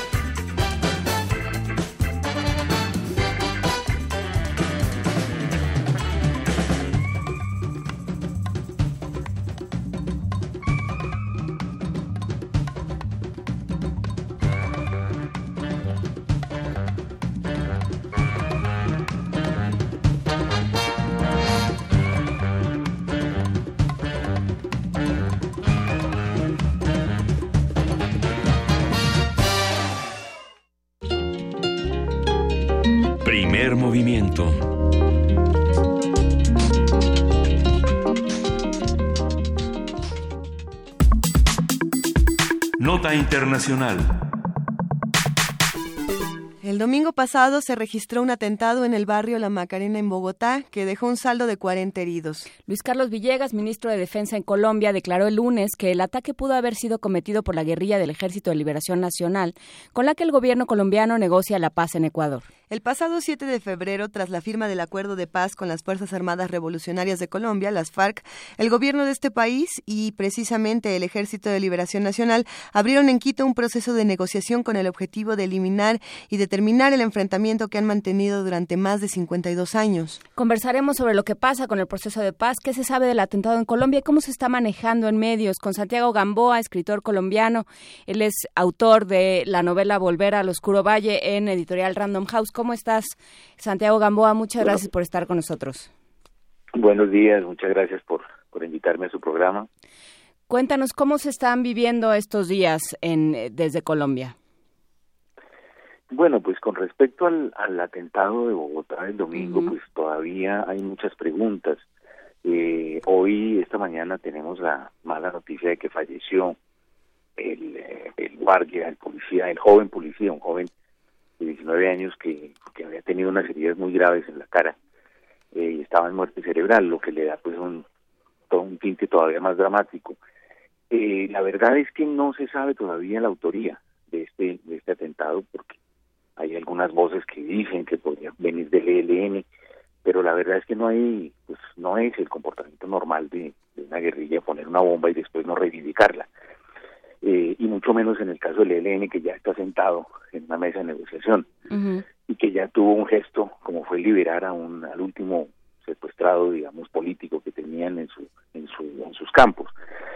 Por lo tanto pues es un es un momento lleno de preguntas y de, de, de, de inquietud por otro lado en estos días ayer y hoy se estaba se estaba negociando fuertemente debatiendo en el Congreso de la República el punto más más complicado del proceso de paz, que es el tema de la justicia, la justicia transicional. Eh, quienes hay quienes consideran que esa justicia transicional es impunidad para los líderes de las FARC que han cometido delitos atroces y otros que consideran que, que hay que ajustar la justicia a las necesidades y a la realidad del país en la medida en la que el proceso de paz y la búsqueda y el encuentro de la paz es un objetivo supremo y superior. Entonces la justicia no puede ser un impedimento para eso. ¿Y tú qué piensas, Santiago? ¿La justicia puede o no ajustarse en un momento como este? Bueno, yo creo que sí, porque eso ha pasado durante toda la historia de la humanidad. Es decir, en la Segunda Guerra Mundial, si la si hubiéramos querido hacer una especie de justicia plena y absoluta, pues habríamos tenido que meter a la cárcel o fusilar a quién sabe cuántos miles de, de, mandos y de ciudadanos y en general, después de un proceso como este, lo que importa es pasar la página, llegar a una situación nueva. Colombia de alguna manera ya vive en un proceso de paz desde hace un año, desde que las FARC unilateralmente decidieron dejar de hacer acciones.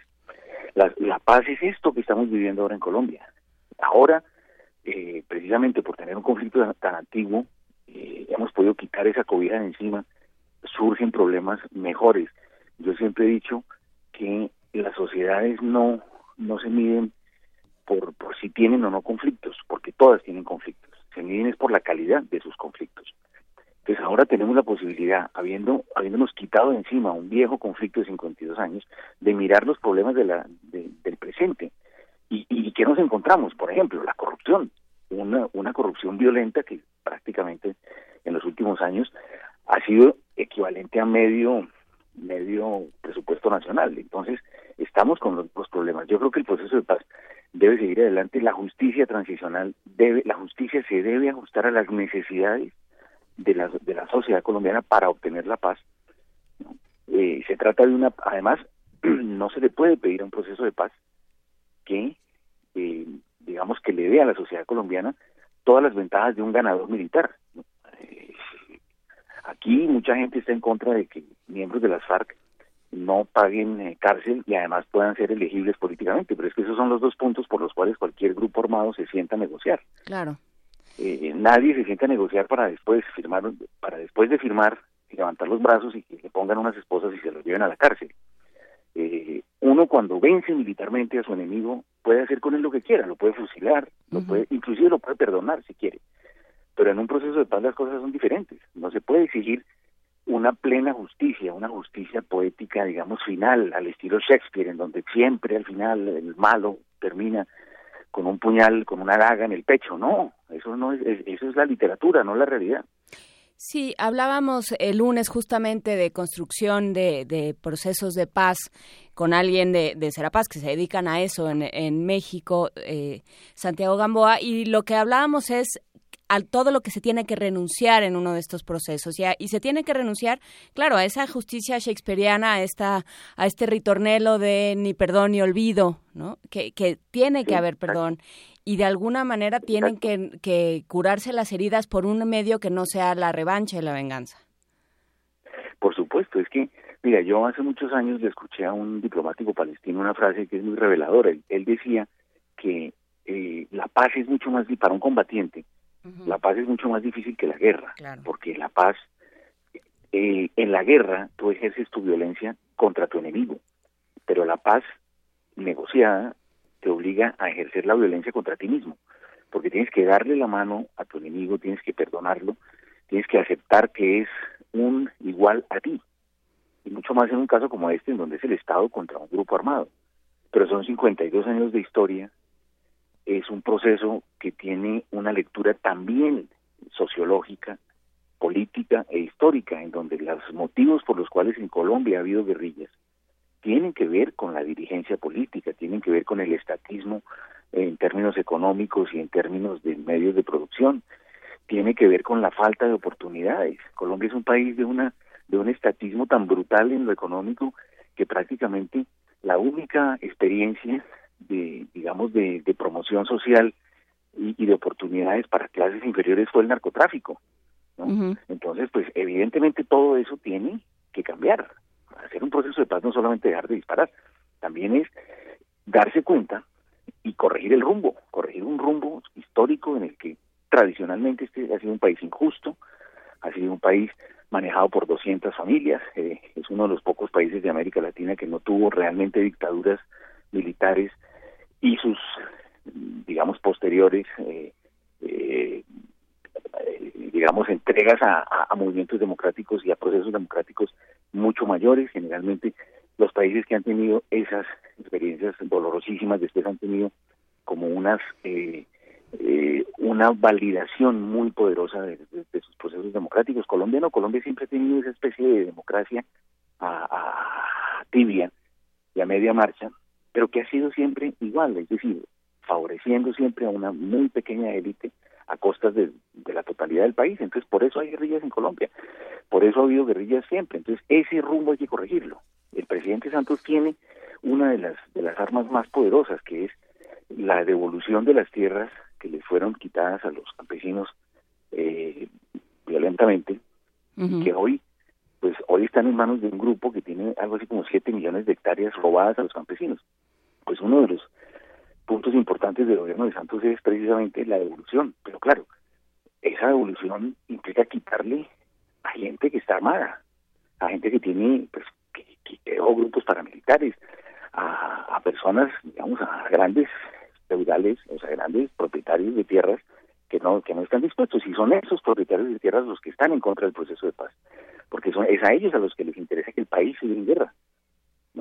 Porque es, es en medio de ese desbarajuste histórico de este país que ellos han podido medrar y han podido hacer sus, sus riquezas y sus, y sus gigantescos eh, eh, dominios. Y yo me, quedo pensando precisamente en esto que estamos discutiendo, Santiago, y regresando a lo que pasó el domingo, eh, con el panorama que tenemos en este momento, no saber eh, qué fue lo que pasó y, no tener ninguna prueba de que eh, el asunto se relacione con el ELN o con cualquier otra fuente, también está poniendo en riesgo todo lo que, lo que se ha llegado, a lo que se ha alcanzado a llegar en las últimas semanas.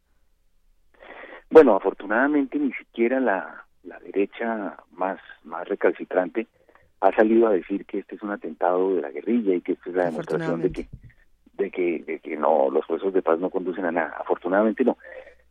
Lo que pasa también es que como como es decir, el proceso de paz opera sobre uno de los conflictos, pero como digo yo siempre, Colombia es como si como un cuerpo enfermo que tiene 35 enfermedades simultáneamente. Entonces, ah, vamos a acabar con el cáncer, con el linfoma, que es el más grave, que es, eh, pues por supuesto, hacer una, paz con las guerrillas. Pero seguimos teniendo otras 34 enfermedades y una de ellas es, son las mafias. A mí me da la sensación por momentos de que la tipología de esto, de, ese atentado, podría responder a, a, extorsión, a, a bandas criminales que hacen racket en las calles pero por otro lado también es extraño porque los únicos heridos fueron policías, pero entonces es, es muy extraño, realmente es muy extraño. Pero pero pero el hecho de que no haya sido reivindicada por por, por la pues, que una guerrilla hace un acto en una ciudad, pues es para obtener una ventaja después algún eh, contexto, en el contexto de las negociaciones de paz. Entonces hacer un acto y no reivindicarlo, pues es totalmente absurdo. Entonces no, digamos, la lógica me lleva a pensar que no es una cuestión por ahí. Ahora, hace una semana hubo también una bomba en un restaurante iraní en Bogotá y en esa en esa bomba, pues eh, claramente también fue fue eh, una extorsión. Alguien no quiso pagar y le, le pusieron el restaurante. Eso sucede con frecuencia. Ahora, acá sería pues también un poco raro, porque no dice, bueno, ¿a quién estaban extorsionando? en una esquina. Perdón que te interrumpa, Santiago, discúlpame que te interrumpa un momento. Estamos teniendo muchos problemas con la comunicación, estamos eh, tratando de, solucionarlos. Eh, a ver, haremos un esfuerzo por solucionar esto y si no, este, despedimos. tratemos de ver si se escucha mejor a lo mejor en este momento. Santiago, ¿algún comentario final para cerrar? Bueno, no, eh, un comentario final, pues bueno, muchas, con muchas esperanzas de lo que está pasando en Colombia, eh, con muchísimas eh, esperanzas también eh, con respecto a la paz y a la y a la, al orden social, pues que estamos intentando construir entre todos acá en Colombia. Y bueno, como siempre, pues hacia México también, con, mirando con con preocupación y con solidaridad todo lo que México está atravesando por estos días eh, siempre yo con la idea de que los los países de América Latina deben dar una respuesta contundente a esta agresión que está sufriendo México. Eh, toda América Latina debe responder en bloque del mismo modo que México. Cuando algún país latinoamericano ha necesitado de su ayuda, México siempre ha estado al lado de él.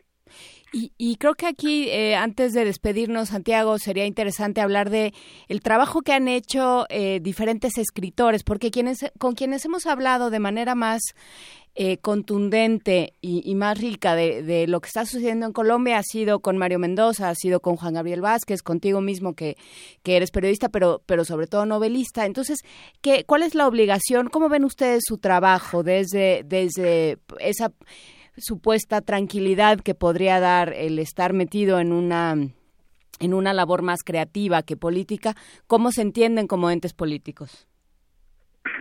Bueno, digamos que la, la escritura y el ser escritor en estos momentos, viviendo un proceso como este en Colombia, pues obviamente te obliga a pensar en cuál es el lugar y, cuál es el, el modo en que desde tu actividad puedes participar en el debate. Yo creo que un debate como este no es un debate exclusivamente político, es un debate que se debe ampliar a todos los eh, niveles de la sociedad y por supuesto el mundo intelectual y la cultura están ahí, deben estar ahí. Bueno, en Colombia se da una situación que tal vez en México eh, también conocen, es que muchos de los escritores son también opinadores.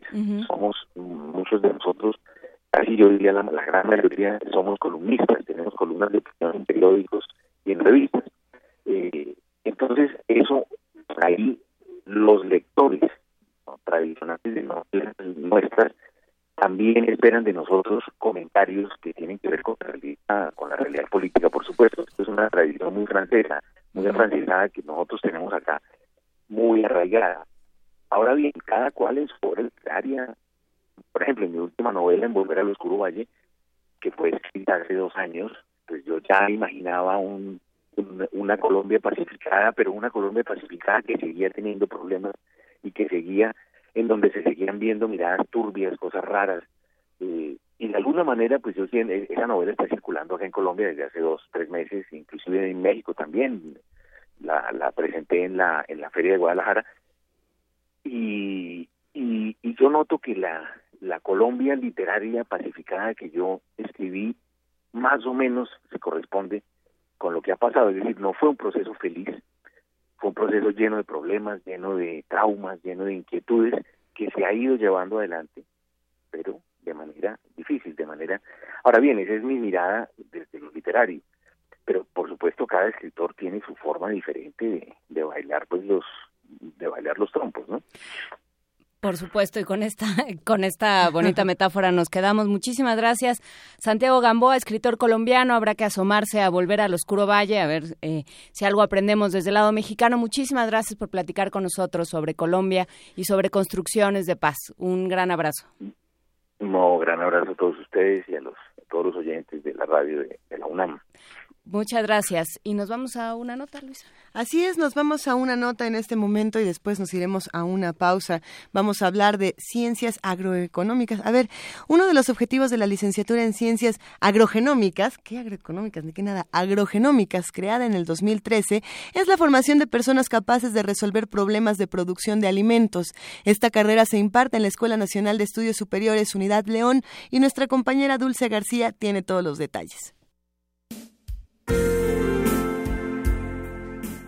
Con la intención de hacer frente a los nuevos retos que los fenómenos naturales, económicos, científicos, políticos y sociales plantean, en 2013 la UNAM creó la licenciatura en Ciencias Agrogenómicas, que se imparte en la Escuela Nacional de Estudios Superiores Unidad León. Esta profesión combina áreas de las ciencias agrícolas con las genómicas desde un enfoque científico y con la clara visión de formar personas capaces de identificar y resolver problemas de producción de alimentos y al mismo tiempo proteger el medio ambiente. La doctora Harumi Chimada Beltrán, encargada de la carrera, habló sobre las razones que propiciaron su creación. Surge porque Ahora con los métodos que se tienen de laboratorio se está sacando mucha información al respecto, se están este, sacando las secuencias de los genomas, ¿no? Entonces es una, una información muy vasta, son este, datos masivos que se tienen que manejar en computadora, no se pueden hacer simplemente estudios en papel, digamos, y eh, la genómica va, va ligada con la bioinformática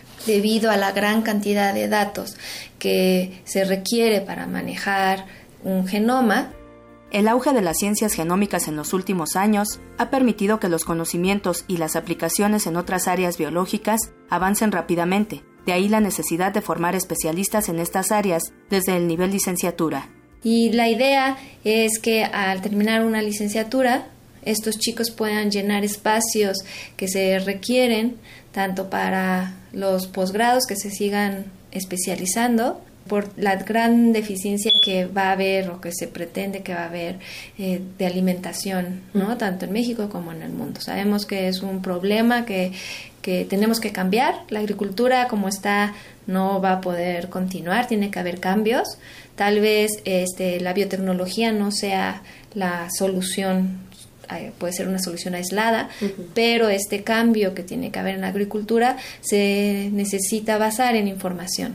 La licenciatura en Ciencias Agrogenómicas tiene un carácter innovador e interdisciplinario, donde confluyen diversos campos del conocimiento. Esta característica interdisciplinaria es cada vez más importante para la formación científica y profesional en la mayoría de las disciplinas. Otra característica importante es que en el cuarto año de, de la licenciatura no llevan materias.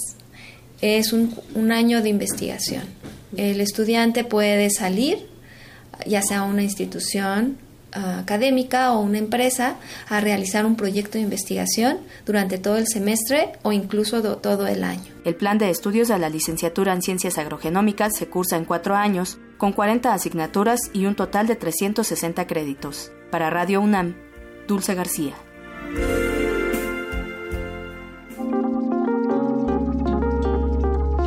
Primer movimiento. Hacemos comunidad.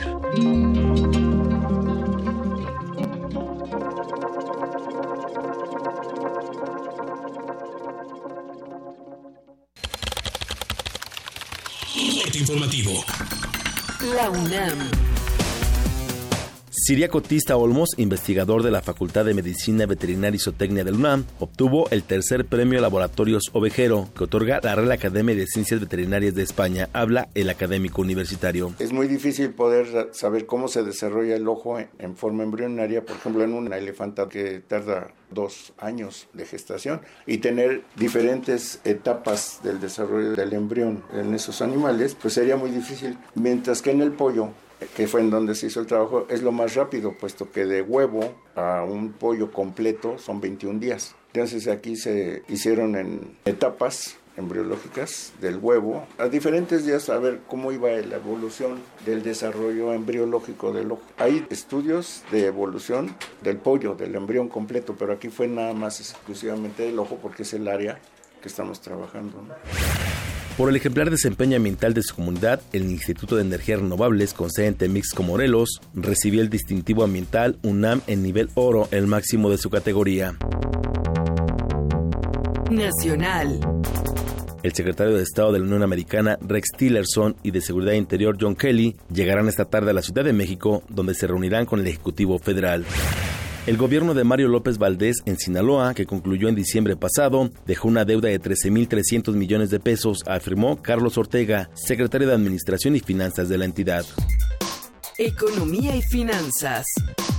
En entrevista con Radio UNAM, Kenia Sánchez, académica de la Escuela Nacional de Trabajo Social, habló sobre la investigación gasto familiar en México. Tenemos 18 entidades en la que está la Ciudad de México y el Estado de México que en donde nos dice el propio INEGI, la mayoría de la población está ganando de uno a dos salarios mínimos eh, y con una composición la en promedio la mayoría de las familias estarían dos personas trabajando e, y aportando ingresos económicos al hogar y dos personas serían receptoras, es decir, dependientes económicos, ¿no? Entonces, eh, haciendo más o menos tomando en cuenta estos elementos es que hacemos una aproximación, ¿no?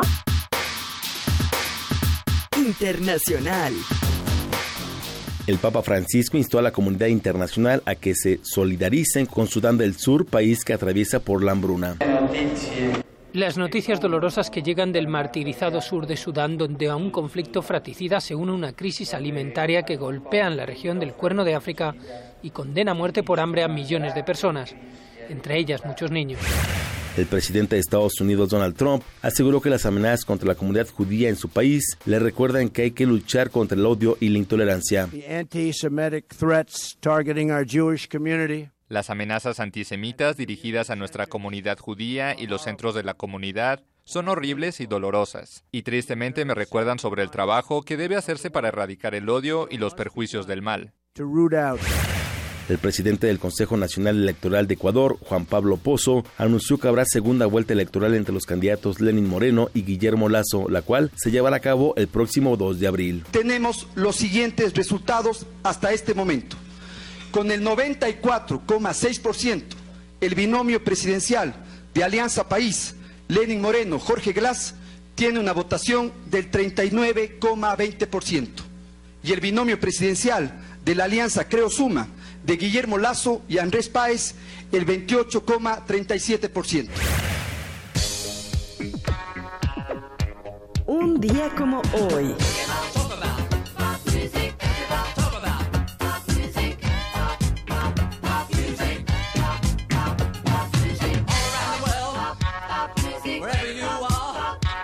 Hace 30 años murió el artista plástico y cineasta estadounidense Andy Warhol, icono del pop art.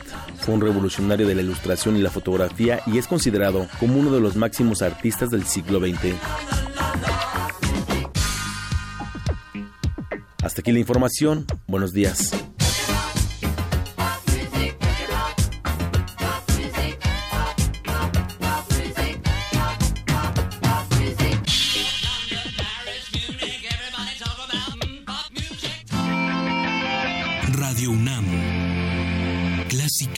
Informativa. Porque los niños también son lectores. Hocus Pocus se va a la Feria Internacional del Libro del Palacio de Minería. tendremos dos sábados de transmisión especial de dos horas desde el corazón de la Ciudad de México. Los sábados 25 de febrero y 4 de marzo te esperamos en el Palacio de Minería. De 10 a 12 horas por el 96.1 de FM. Radio UNAM.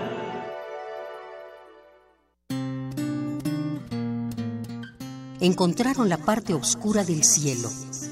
Nubes grises cargadas de energía, lista para volverse rock. El Festival Intersecciones trae para ti la música de Trazacielos. Viernes 24 de febrero a las 21 horas en la sala Julián Carrillo, aquí en Radio UNAM. Ven y distingue los claroscuros del sonido. ¿Eres de los que se la pasa posteando fotos en el Face burlándose de los políticos? ¿Dándoles retweet a esas frases inteligentes de protesta? ¿Muestras tu inconformidad en redes sociales? ¿Haces memes quejándote del gobierno? En el Partido Humanista queremos decirte que eso no va a cambiar las cosas y que si quieres que este país cambie, tienes que ponerte a trabajar. Y el partido político es el mejor instrumento para cambiar las cosas. Y este es nuevo, no tiene vicios y tiene espacios para ti. Súmate, conócenos y pongámonos a trabajar. Partido Humanista Ciudad de México. Ya, ya, ya, ya nos gusta la pantalla. Sí, este año nos pusimos punks. El retorno a la razón. Diario vivo del FICUNAM 2017. Escúchalo a las 20 horas a partir del 21 de febrero y hasta el 1 de marzo por el 96.1 de FM, Radio UNAM. Mueve la cabeza al ritmo del cine. El siglo XVI, conocido como Cinquecento, es un heredero del humanismo que funda la estética de lo extraordinario y nunca es menos clásico que cuando piensa que es clásico. Te invitamos a participar en Invocación del Último Renacimiento, el Renacimiento Insólito. Curso a cargo de Otto Cázares, vasto recorrido por el manierismo italiano y el Renacimiento francés todos los sábados de marzo, de las 11 a las 14 horas. Adolfo Prieto, 133, Colonia del Valle, cerca del Metrobús Amores. Mayores informes al 56 23 32 72 y 73. Radio UNAM. Más de 450 corazones reunidos en la sala Nezahualcóyotl para fusionar sus voces y lograr una armonía. Todos podemos cantar no te pierdas el concierto de clausura del primer Festival Internacional de Coros Universitarios, conducido por Ana Patricia Carvajal Córdoba. Sábado 25 de febrero, 9 de la noche, 96.1 FM. Como los pulpos, los escritores son más sabrosos en su tinta. Una producción del Instituto de Energías Renovables de la UNAM lunes y miércoles al mediodía por el 96.1 FM. Radio UNAM. Leer transforma, enriquece, educa, pero sobre todo da libertad. 38 Feria Internacional del Libro del Palacio de Minería, un clásico de la Ciudad de México, del 23 de febrero al 6 de marzo del 2017. Invita a la UNAM a través de su Facultad de Ingeniería. Tacuba 5, Centro Histórico, la feria del libro más antigua del país. Recuerda, más libros, más libres. Primer movimiento. Podcast y transmisión en directo en www.radiounam.unam.mx.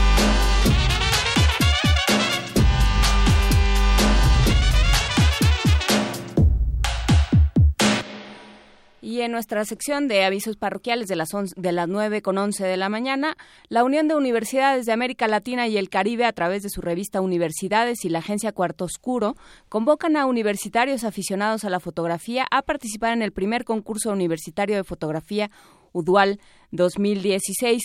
Vamos a poner eh, todas las bases en nuestras redes sociales, eh, todo, todo lo que se requiere para, para, formar parte de este concurso, todos los premios, etcétera. La recepción de las fotografías estará abierta hasta el viernes 24 de febrero, así es que si les interesa vayan ahorita a nuestras redes ah.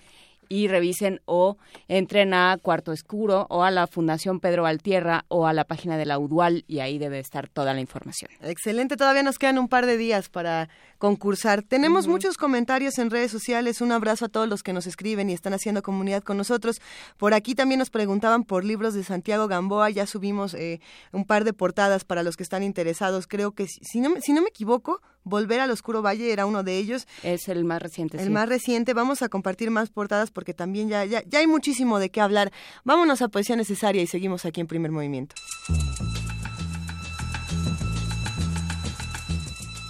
Es hora de Poesía Necesaria.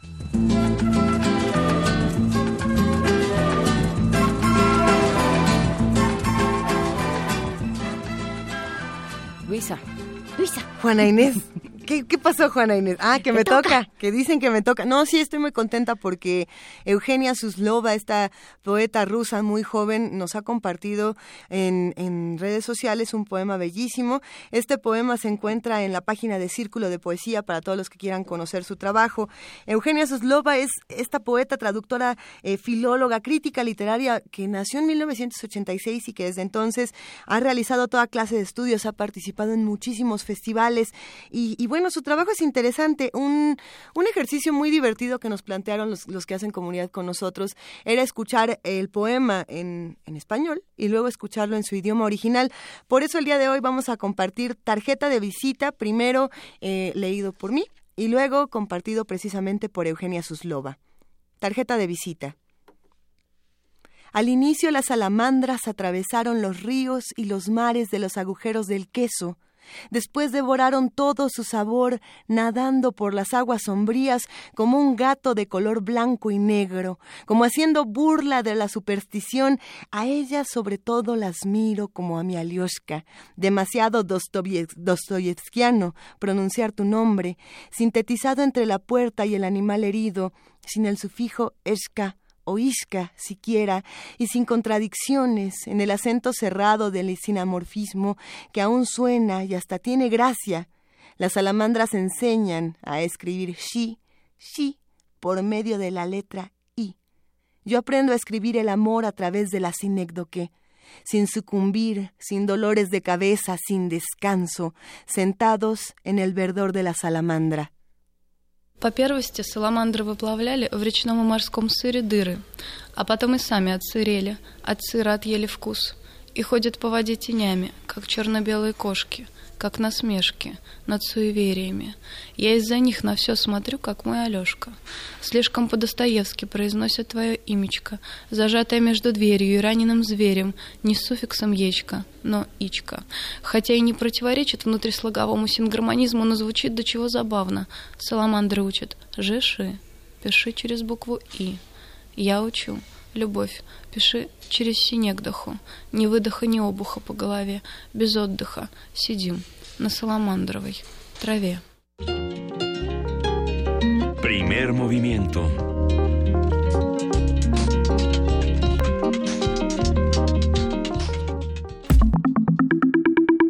La mesa del día.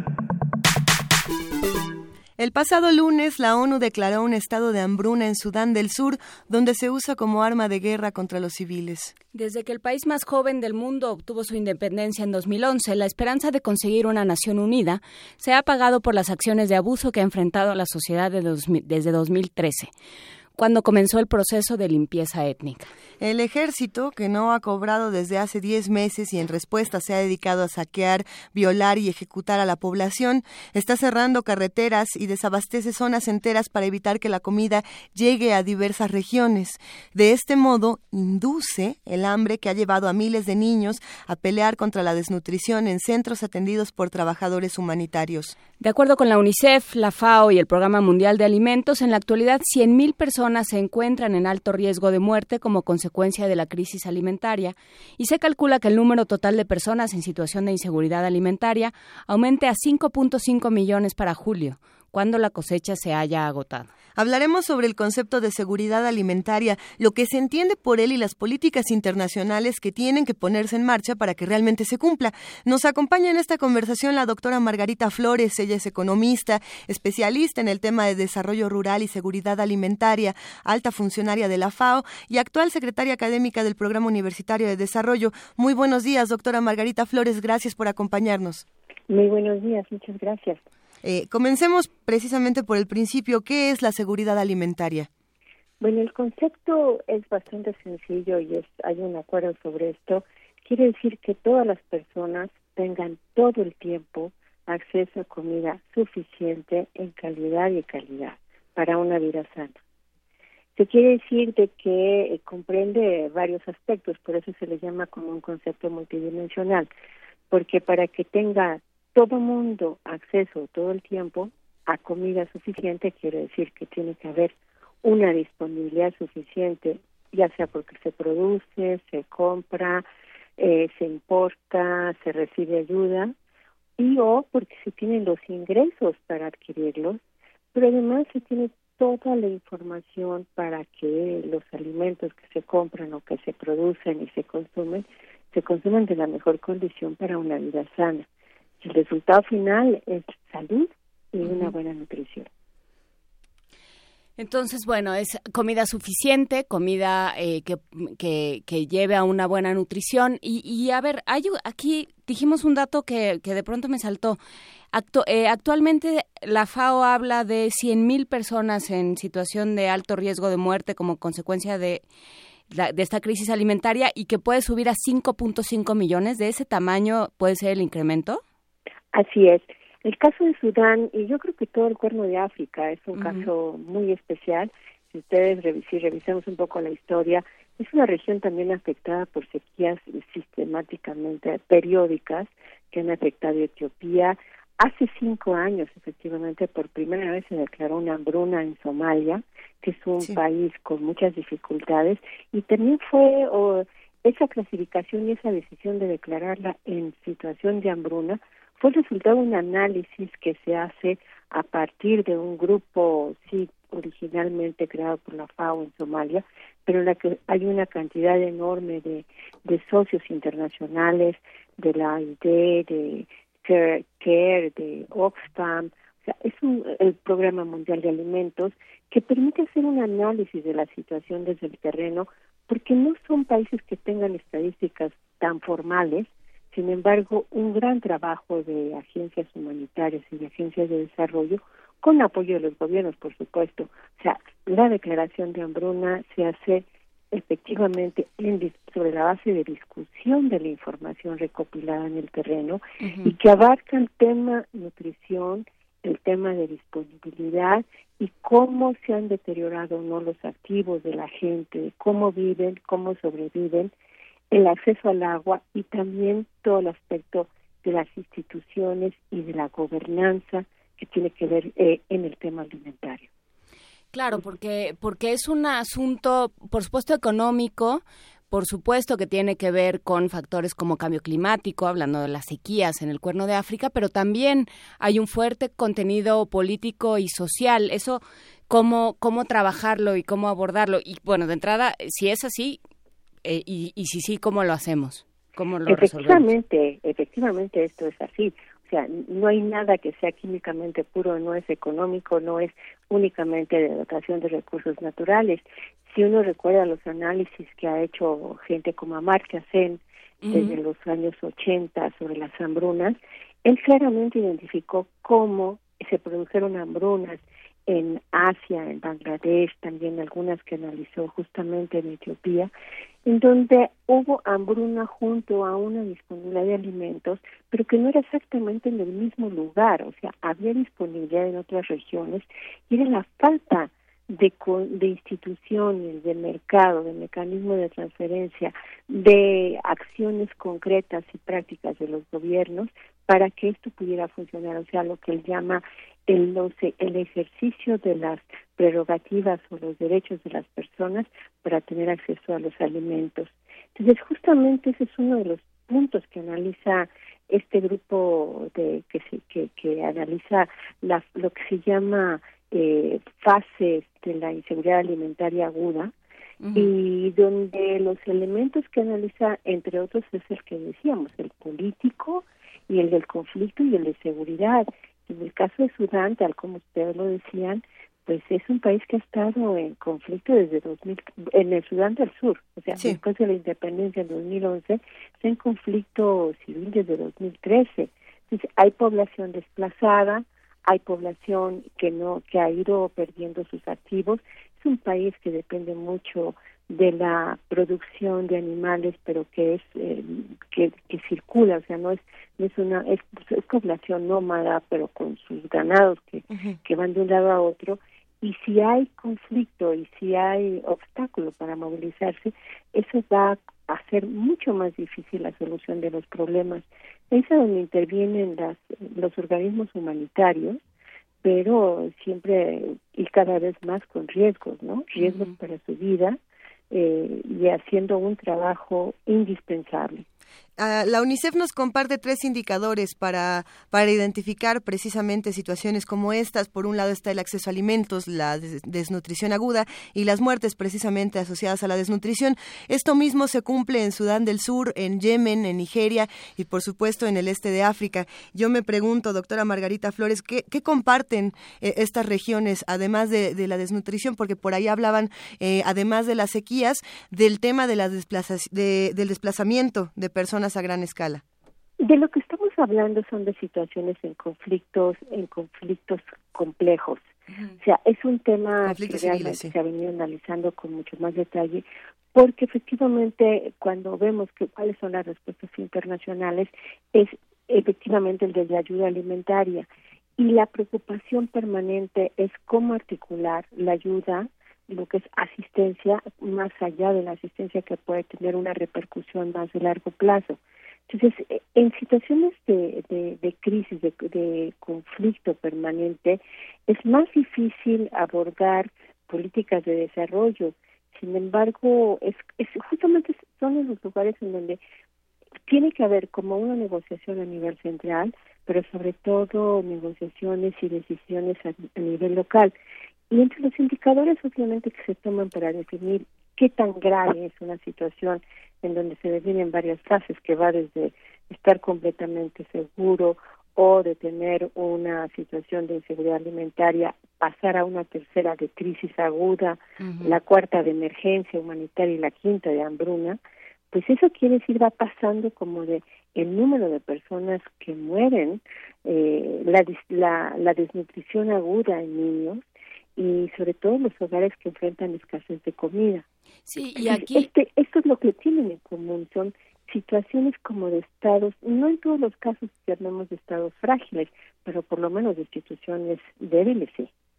Sí, y, y que y que justamente al momento de entrar y de y de operar una una ayuda humanitaria, una ayuda internacional, hay que escoger a los, de, entrar y escoger a los interlocutores, o sea, ¿quién reconoces como gobierno para que te ayude a articular esa, esa ayuda y ese paliativo?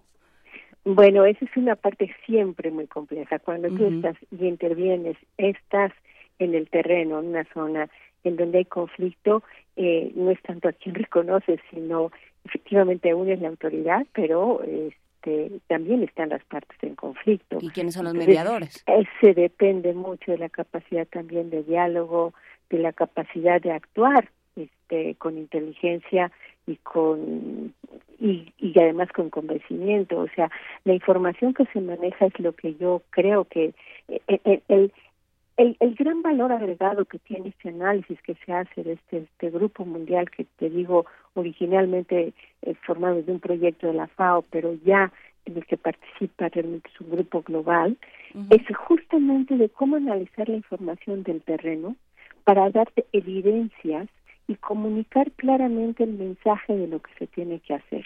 Cada situación es diferente y cada respuesta local tiene que adaptarse localmente.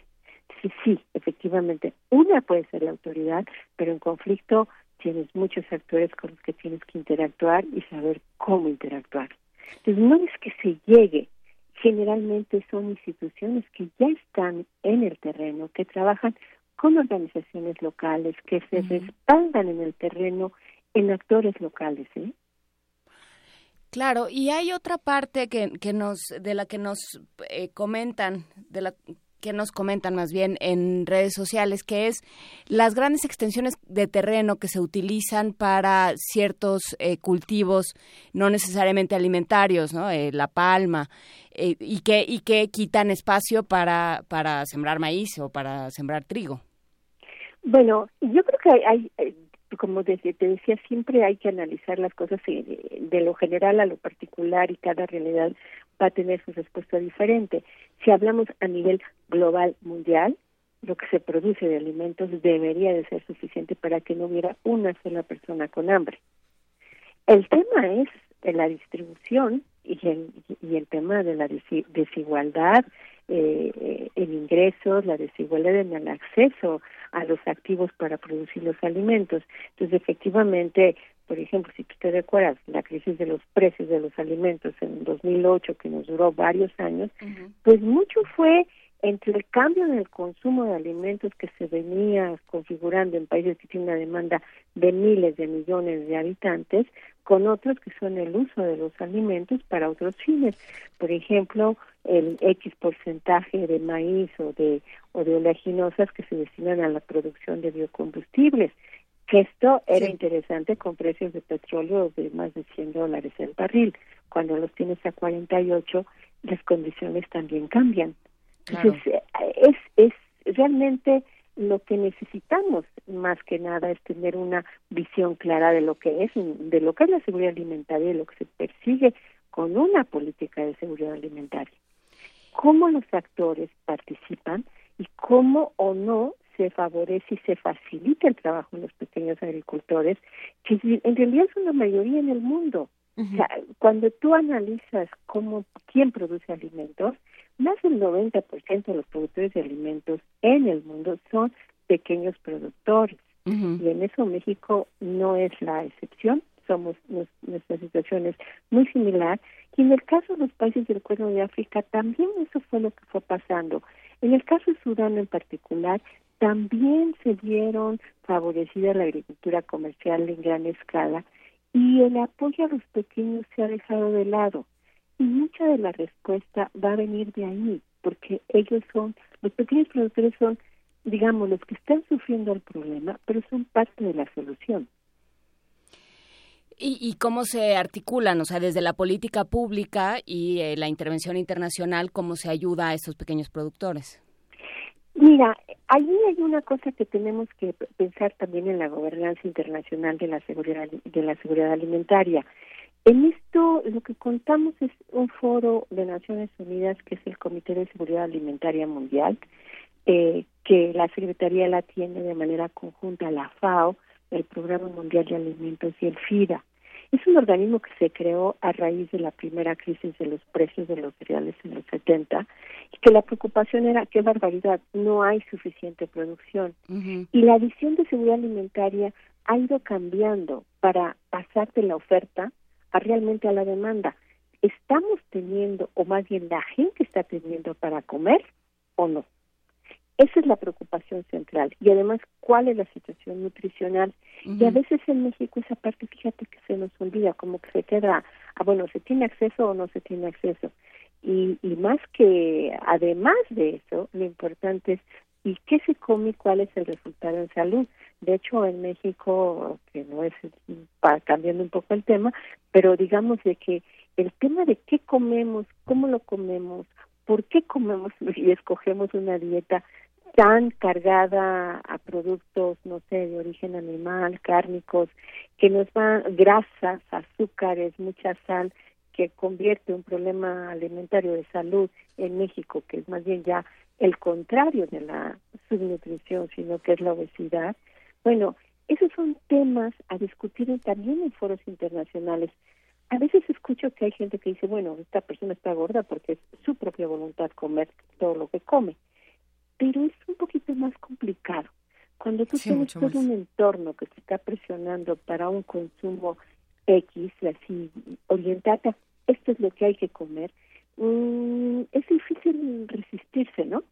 Es, es, es necesario regresar a darle importancia a la educación nutricional, a la orientación, a los datos, con todo y que tengamos ya miles de datos en los paquetes, no está de más platicarlo, hablarlo, dar, crear mucho más sensibilidad de lo que nos conviene hacer y comer, porque eso sí va a tener repercusiones en el largo plazo. Entonces, regreso al tema de la gobernabilidad global. es, los países miembros de Naciones Unidas son miembros del Comité de Seguridad Alimentaria Mundial. Ahí se discuten muchos de estos temas, ahí se define si y se delimitan, se analizan y se se eh, se piden estudios en particular para tomar decisiones. Evidentemente, tú sabes, un foro internacional con intereses tan divergentes entre países desarrollados, países subdesarrollados, los países que producen carne con los que producen cereales, no es tan fácil de llegar a una a consensos, pero eso es lo que tendríamos, tendríamos que trabajar en cómo también influimos en las decisiones globales y cómo sobre todo también nacionales, nacionales que aborden los cuatro aspectos de dónde, o sea, los cuatro aspectos de la seguridad alimentaria, si quiere, de dónde viene el tema de la disponibilidad, qué producimos, qué queremos importar, qué necesitamos importar, pero también cuáles son los ingresos que tiene la gente para poder tener acceso a los alimentos. O sea, ya no somos un país que tiene la mayor parte de su población en el campo, al contrario, la mayor parte vive en las ciudades, entonces ya no produce su comida, la tiene que comprar. Entonces, el ingreso es suficiente para comprar una canasta básica y después, ¿cómo estamos utilizando esa comida? O sea, ¿cómo está nuestro organismo? ¿Cómo está la salud de las personas? ¿Cómo está su medio ambiente? ¿Cuál es el acceso al agua potable?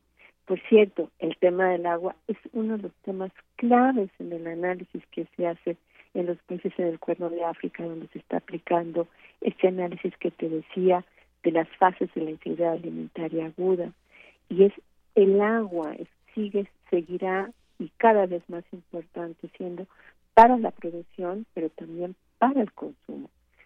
Una comunidad sin agua potable podrá recibir toda la ayuda es leche en polvo que no le va a servir de gran cosa a un niño. Agua contaminada será una fuente de enfermedad más que de salud. Y eh, finalmente, bueno, ¿cuál es el estado nutricional de las madres gestantes? ¿Cómo son los primeros mil días de un niño? Desde que lo, de que es eh, concebido por la madre, ¿cuál es ese desarrollo del niño? Esos primeros mil días son los más importantes en el desarrollo y en donde tenemos que seguir poniendo mucha atención. Sí, y, creo que em, más allá, empezamos esta conversación en Sudán porque es la nota, pero en realidad eh, a nosotros nos interesaba justamente llevar esta conversación a, eso que eh, con todos los eufemismos del caso llamamos mundo desarrollado o en vías de desarrollo. ¿no? ¿Qué sucede en México? ¿Cómo, eh, cómo impacta justamente en estas cifras, en estos eh, parámetros de seguridad alimentaria, cómo estamos nosotros y por dónde tienen que ir las políticas públicas. Que es, es importantísimo lo que dices y, y, algo que me que creo que es interesante notar es de que para Sudán y los países que están como en, conflicto o en conflicto prolongado, lo que se está utilizando más bien para el análisis es esta clasificación de inseguridad alimentaria aguda. Y nosotros lo que estamos usando en México, en América Latina, es la escala de seguridad alimentaria, que es más para una situación más estructural, más crónica, no necesariamente de emergencia. Y en eso, pues, no estamos nada bien. Y esos datos son los que nos da Coneval porque Coneval con una, uno de los de los eh, factores, uno de los integrantes indicadores de la medición de la pobreza, que son varias carencias, una es el acceso a la alimentación y justamente tratan de medir con esta información que se saca del módulo de ingresos y gastos de consumo de la encuesta de ingresos y gastos de los hogares van midiendo ya por la expresión directa de la gente lo que es su experiencia de vida, si ha, padecido, si ha tenido o no problemas para ir cambiando lo que come, ya sea en, en calidad primero o en cantidad si la va disminuyendo y si ha llegado a pasar situación de hambre. Entonces, pues no es nada mm, favorable el saber que 24% de las personas eh, pues se les caracteriza como estar en situación de carencia alimentaria. No es necesariamente el, la misma situación de la que hablamos en el caso de Sudán, pero sí es una situación que tendríamos que estarle poniendo mucha mayor atención y combinar esos datos con lo que son también los datos que nos da Coneval sobre la línea de bienestar mínimo. la línea de bienestar mínimo pues es la que te dice cuál es el ingreso o el monto suficiente para adquirir una canasta básica de alimentos. Eso si solamente dedicaras a comprar todo lo que tienes a comprar comida. Sí, uno no nada más come. Eh, toma el transporte, este, tiene que pagar la renta, tiene que comprar el vestido, tiene que mandar a los niños a la escuela. O sea, es mucho más que eso. Y ahí sí si ya agregamos no solamente bienestar mínimo, sino bienestar en general que considere la comida más los otros satisfactores básicos, pues la verdad es que más del 50% de la población no llegue a esa línea de bienestar, tendría que ser una de nuestras preocupaciones centrales en política económica. Sí, porque justamente todos hablamos de África, porque además es muy cómodo pensar, eso pasa en África, los niños de África son los que no tienen que comer, pero en realidad estamos viviendo un problema de, de desnutrición y un problema de salud pública que solo va a ir empeorando, por lo que nos dicen las estadísticas. En el caso de las estadísticas de desnutrición, fíjate que sí hemos eh, mejorado por lo menos de 2006 al 2012 sí hubo una un progreso considerable. Pero tenemos es cierto que tenemos una desnutrición crónica que afecta a 5 millones de niños. Y tenemos una población que se va a ir enfermando de eh, problemas asociados con el síndrome metabólico. Como puede ser la obesidad por ejemplo que en nuestro país es gravísimo Exactamente, nos está pasando, eh, sin haber resuelto el problema de la desnutrición, estamos pasando al otro problema, que es el de la sobrenutrición y obesidad, que nos va creando problemas de salud pública seriosísimos, porque pues eso se convierte en problemas de diabetes, en problemas crónicos. Pues imagínate niños desde tan chicos padecer esa enfermedad que no después nada más la puedes controlar, no necesariamente curar sí, son problemas muy serios en donde tenemos que por eso mismo que revisar qué orientación están recibiendo las madres y cómo estamos recibiendo un bombardeo de, publicidad sobre la maravilla que es tener ciertas comidas. Tenemos que tener un poquito más de cuidado y, y en eso involucrar mucho más al sector salud, a, al programa, a, todo el Instituto Nacional de Salud Pública, que son los que llevan a cabo las encuestas de salud y nutrición, como para tener políticas más claras de lo que debería ser la orientación para el consumo de los hogares y en las escuelas que nos permitan eh, realmente modificar esa tendencia, porque ahorita somos un país en el que tenemos siete de cada diez mujeres tienen peso, bueno, tienen sobrepeso, que incluye obesidad, y seis de cada diez adultos. Pero además, 35% de los niños y adolescentes tienen sobrepeso.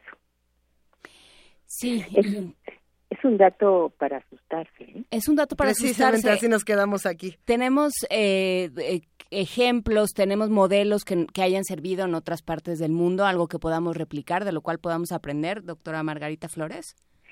Mira, yo creo que ese es un problema, además de que se está convirtiendo en un problema internacional. Lo que pasa es que hemos ido nosotros a una velocidad increíble.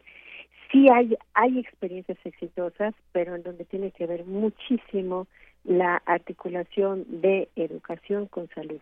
O sea, escuela, lo que te orientan en, en las en educación y en los y en las familias es importante, además de lo que significaría atención a la publicidad que se da en lo que se refiere a alimentos. El caso muy específico, mm, sobre todo en combate a la desnutrición se en Chile, en los años 60 y 70, desafortunadamente también están cayendo en el problema de obesidad. O sea, estamos como que cambiando nuestro patrón de consumo, entonces, más bien preocuparnos de cómo hemos doblado el consumo de grasas en 30 años, hemos doblado el consumo también de productos cárnicos y más bien hemos reducido el consumo de frijol. Entonces, eso es algo que está haciendo como una tendencia de la dieta más bien occidental y que nos debería, no te puedo decir así en, un caso específico en el que están teniendo mucho éxito, pero como que más bien son experiencias más bien localizadas y focalizadas y llevar a modificar tanto la actividad física, que vivimos una época que todo se nos facilita, y se nos olvida que nuestro organismo necesita también actividad, ¿no? Eso es muy importante y lo que también creo que debemos de poner muchísima atención es eh, que se va a convertir también como un problema ético, ¿no? ¿Qué es lo que comemos? ¿Cómo lo comemos? Y si ese modelo de consumo es sostenible. Esto nos lleva de nuevo a lo que son los objetivos de desarrollo sustentable, como que nos es algo que todavía no le estamos sentando muy bien el diente, ¿no? De la reflexión sobre lo que significa sustentable y ese compromiso como que funcionó mucho como una llamada de atención de los objetivos de desarrollo milenio para cubrirlo a 2015, la agenda para 2030 es todavía más ambiciosa y en la que todavía estamos como que no le hemos puesto todavía el acelerador, estamos tan asustados por tantas cosas que, que se nos olvida que esa forma es parte de nuestra solución. ¿eh? Por supuesto, lo seguiremos conversando. Muchísimas gracias, doctora Margarita Flores, economista, especialista en tema de desarrollo rural, seguridad alimentaria y actual secretaria académica del Programa Universitario de Desarrollo. Muchas gracias por estar esta mañana con nosotros. El gusto es mío.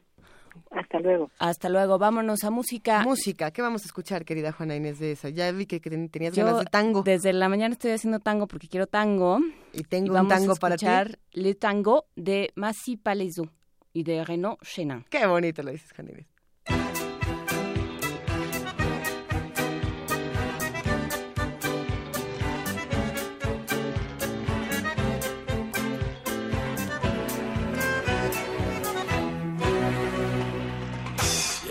Tango des fauvettes, il y a eu le tango de Manon. Tango des bouches et de la Villette et le tango des papillons. Mais moi et mes copains de bistrot, celui qu'on aime par-dessus tout.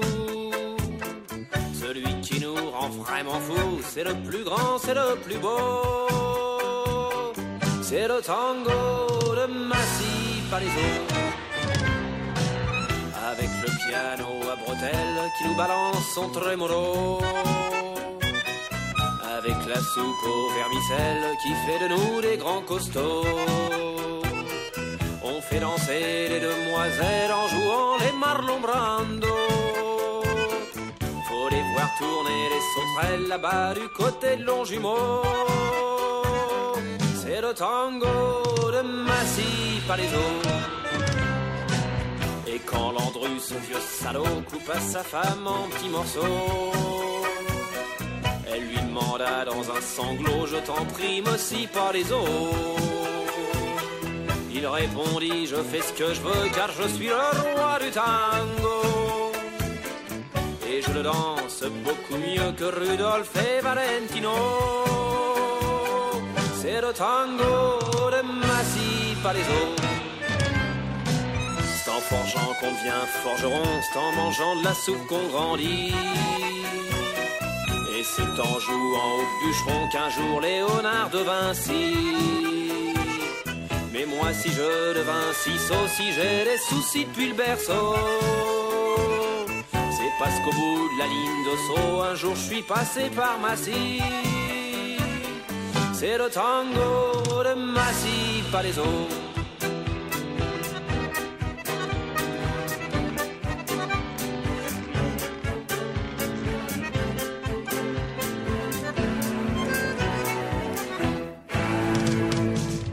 Si je chante ce tango un peu débile, un peu rétro, c'est pour vous dire en quelques mots, allez les gars, prenez le métro. Venez faire un tour par chez moi où restent quelques vrais julots qui savent danser comme autrefois le tango qu'ils ont dans la peau. C'est le tango des Massi Pariso. Primer movimiento.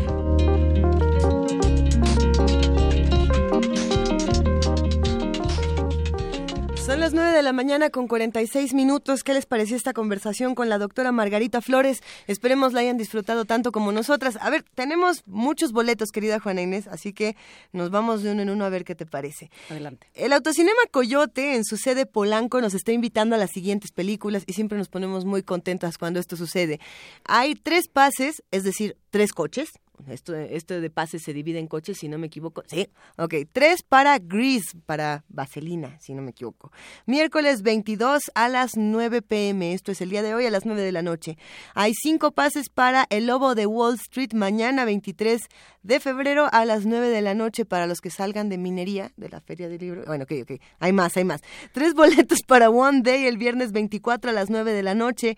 Cuatro boletos para la función de medianoche de terror el viernes 24 a las 11.59 de la noche. Cuatro boletos para Jurassic World, esta película muy divertida el sábado 25 a las 8 de la noche. Cinco boletos para El Aro y esperemos que sea la primera porque qué mal está la tercera. Esto es el sábado 25 a las 11.59 de la noche. Y tres boletos para Across the Universe, un musical inspirado en toda la música de los Beatles, bellísimo, el domingo 26 a las 8 de la noche. Ya vi que todas te encantaron, querida Juana Inés. Todos estos pases se van a ir por Twitter. Lo que tienen que hacer es ponernos su nombre completo, más el hashtag autocinema y decir a qué película quieren ir. A Grease, a El Lobo de Wall Street, a One Day, función de medianoche de terror, a Jurassic World, del Aro o Across the Universe. Cualquiera de estas están en Twitter, arroba PMovimiento. Mándenos con el hashtag la película que quieran en autocinema. Y nosotros tenemos más información de la universidad que vamos a compartir con todos ustedes. Tenemos precisamente el tema de la obesidad infantil que lo estábamos discutiendo también con la doctora Margarita Flores y pues venga de ahí. Transformar el problema de la obesidad en México implica cambiar hábitos alimenticios. Se estima que en nuestro país tres de cada diez niños son obesos. Nuestra compañera Virginia Sánchez tiene la información.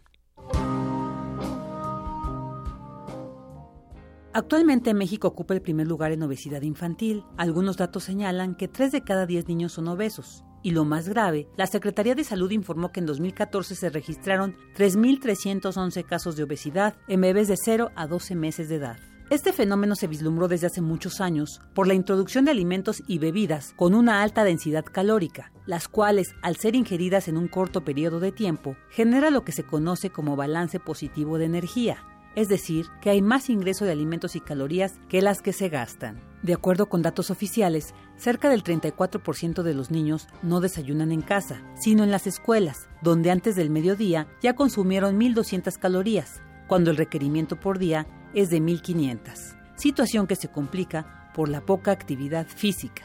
Así lo señaló el nutriólogo Juan Luis Carrillo Toscano, académico de la Facultad de Estudios Superiores Iztacala. Este fenómeno debería venir porque en realidad se está incrementando y se está haciendo pues de alguna forma epidémico, porque ahora la facilidad que tienen los niños para llegar a tener una cantidad de calorías es mucho más fácil que la que era anteriormente. Además, los espacios y la actividad física en niños se ha visto mermada por fenómenos pues como la sistematización en cuanto a la obtención de información para ellos que ahora lo hacen de manera muy fácil con un teléfono celular o bien con sus computadoras ya no requieren ir a bibliotecas y a veces ni a papelerías para obtener la información que necesitan los espacios para juegos las áreas que se tienen para que los niños se diviertan parques todo esto ya no están tan poblados de niños como anteriormente Carrillo Toscano detalla lo que debe contener un menú saludable.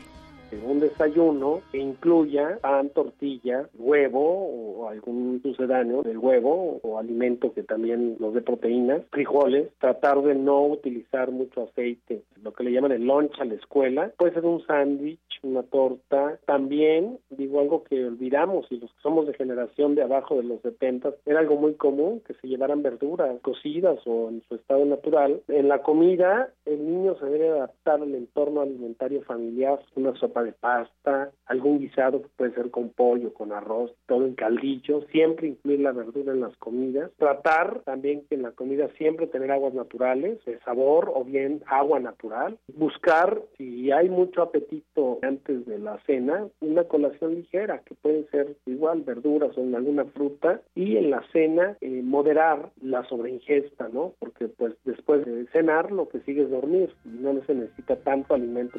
Transformar este problema de salud pública implica cambios en los hábitos alimenticios de la familia para que los pequeños aprendan a comer saludable a través del ejemplo. Para Radio UNAM, Virginia Sánchez.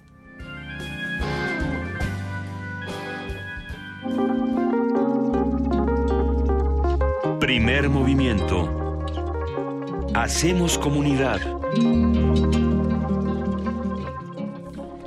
Son las 9 de la mañana con 52 minutos y antes de que cerremos primer movimiento esta mañana, hablaremos con Asunción Álvarez, ella es psicóloga, coordinadora del grupo de trabajo del programa sobre decisiones al final de la vida, precisamente de parte del programa universitario de bioética. Muy buenos días, querida Asunción Álvarez, ¿cómo estás? Muy buenos días, muy bien, muchas gracias. Gracias por acompañarnos esta mañana, sobre todo para hablar de este tema, la muerte digna, que es algo que se ha discutido mucho en las últimas semanas en nuestra ciudad y en el resto del país. Exacto, sí, y es, bueno, es un derecho muy importante que se aprobó en la nueva constitución de la Ciudad de México y se aprueba como el derecho a tener una muerte digna como extensión de una vida digna, pero una muerte digna en donde lo que se toma en cuenta es la autodeterminación de las personas, lo mismo que para la vida, para la muerte.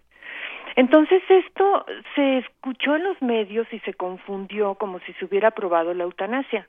Entonces es importante entender qué relación tiene, en qué sí es cierto que tiene que ver con la eutanasia, pero no se aprobó la eutanasia. Ajá.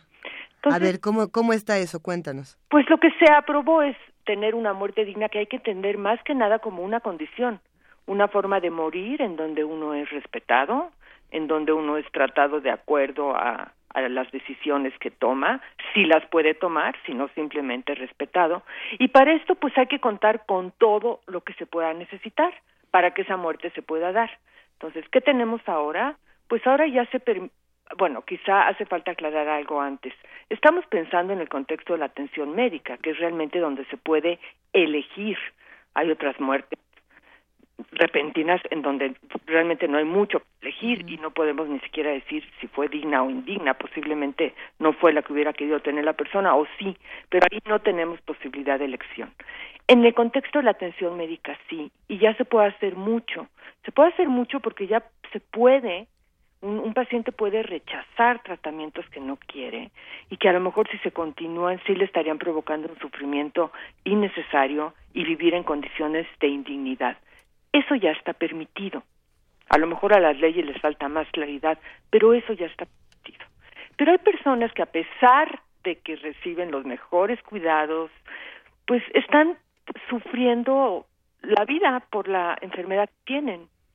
Viven en condiciones que les parecen indignas y no tienen tratamientos que quitar. Lo que ellos quieren es poder adelantar la muerte. Entonces, para algunas personas, el que puedan tener la muerte digna que quieren requeriría que puedan contar también con la ayuda de la eutanasia, que es recibir ayuda para morir bien en el momento en que uno decide. Eso ahora no está permitido, pero el que este derecho exista es como tener el, la base constitucional para que se pueda discutir y se pueda aprobar eventualmente. ¿Me explicó?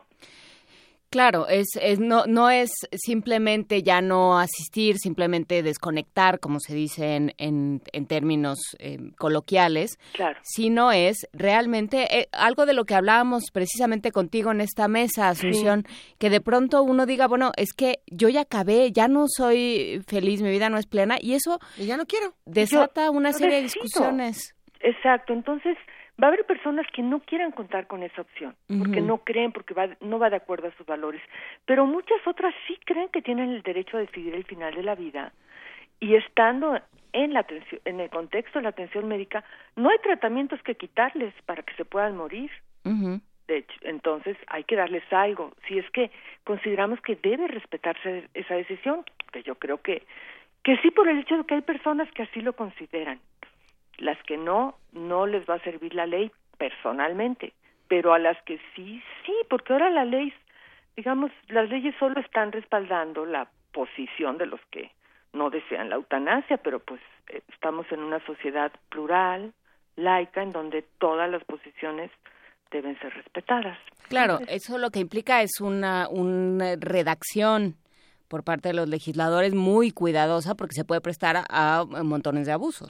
Tiene que haber, esto nada más es la base constitucional, digamos. Ahora tiene que haber una regulación. Eso es lo que no existe todavía. Por eso no podemos decir que ya se aprobó la eutanasia. Y el gran problema ahí, Asunción, está precisamente en las regulaciones, porque Exacto. en el párrafo del párrafo del párrafo del párrafo del párrafo es donde va a acabar diciendo, por cierto, la eutanasia no va. ¿no? O sí va, o, o nada más va cuando yo te digo que sí va, o, o cómo va a quedar todo esto, porque ese es el gran problema Tien- en las tiene que haber leyes. una regulación que aclare bien qué vamos a entender por eutanasia, que yo digo que es la ayuda que da a un médico, a un paciente que lo pide, y esto solo va a servir para los pacientes conscientes que saben muy bien lo que están pidiendo. Para otros pacientes no, habrá que pensar en qué es lo que corresponde, qué es lo más adecuado en su situación. Entonces, una vez definida bien la eutanasia, decir, bueno, ¿para qué tipo de pacientes va a aplicar? ¿En qué condiciones? ¿Quién la va a dar? ¿Cómo la va a dar? ¿Cómo se va a supervisar? Todo eso requiere trabajo para definirlo. Eso está pendiente y eso es parte de lo que precisamente estamos trabajando en el grupo de investigación del programa universitario de bioética, hacer este análisis para tener una propuesta que ayude a fundamentar esto de la mejor manera. Y, y esa es otra de las cosas que hemos hablado mucho en este programa, Asunción, cómo la universidad debe sumarse a estas discusiones con propuestas distintas y con otros argumentos para que a, a nuestros legisladores también de pronto se les prenda un poco el foco, ¿o no? Por, por supuesto, porque ellos no tienen por qué saber de todo con esta especificidad y con esta profundidad, pero sí dejarse eh, asesorar por quienes nos dedicamos a eso. Finalmente son los temas en los que trabajamos. Entonces sí es muy importante que la universidad participe. Hay aquí una, una pregunta interesante sobre ese tema. Eh, las vamos a dejar para la próxima semana, si te parece bien, Asunción, porque despierta muchísimas dudas, despierta muchísimas Sí, inquietudes y, y se da como para una buena mesa. ¿Te parece bien si la próxima sí, Es muy semana... importante que haya Eso. este espacio para aclarar, porque es un tema que nos compete a todos y hay que entenderlo bien. ¿Por qué no le damos seguimiento a este tema y a la propuesta que va a generar precisamente el programa universitario de bioética? Eh, ¿Te parece bien si hablamos la próxima semana? Sí, con mucho gusto, claro que sí. Va un gran abrazo, Ah, Asunción Álvarez. igualmente para todos. Gracias, hasta Luego. luego. Ya nos vamos, gracias, Juana Inés. Asunción. Ya nos vamos, eh, Luisa Iglesias. Estaremos aquí mañana, por supuesto, tendremos mundos posibles, vamos a hablar de la visita del secretario de Estado estadounidense y de los funcionarios. y- Debo decir que ya hice mi infografía de lo que aprendí la semana pasada con el doctor Alberto Betancourt de esta visita. Se las voy a compartir. Muy bien. Ya tiene ilustraciones y todo. Entonces, bueno, pues estaremos, estaremos por aquí paseándonos y platicando con ustedes. Muchísimas gracias a todos los que hicieron posible este programa. Gracias a invitados, Arturo González, a Paco, a Paco Ángeles, a Frida Saldívar, a Vania Nuche, a Luisa Iglesias. Muchas gracias. Luisa Muchísimas gracias, querida Juana Inés de ESA, y gracias a todos los que sobre todo hacen comunidad con nosotros cada mañana. Nos escuchamos mañana de 7 a 10 en el 860 de AM, en www.radiounam.unam.mx y en el 96.1 de FM. Nos escuchamos mañana. Esto fue Primer Movimiento. El mundo desde la universidad.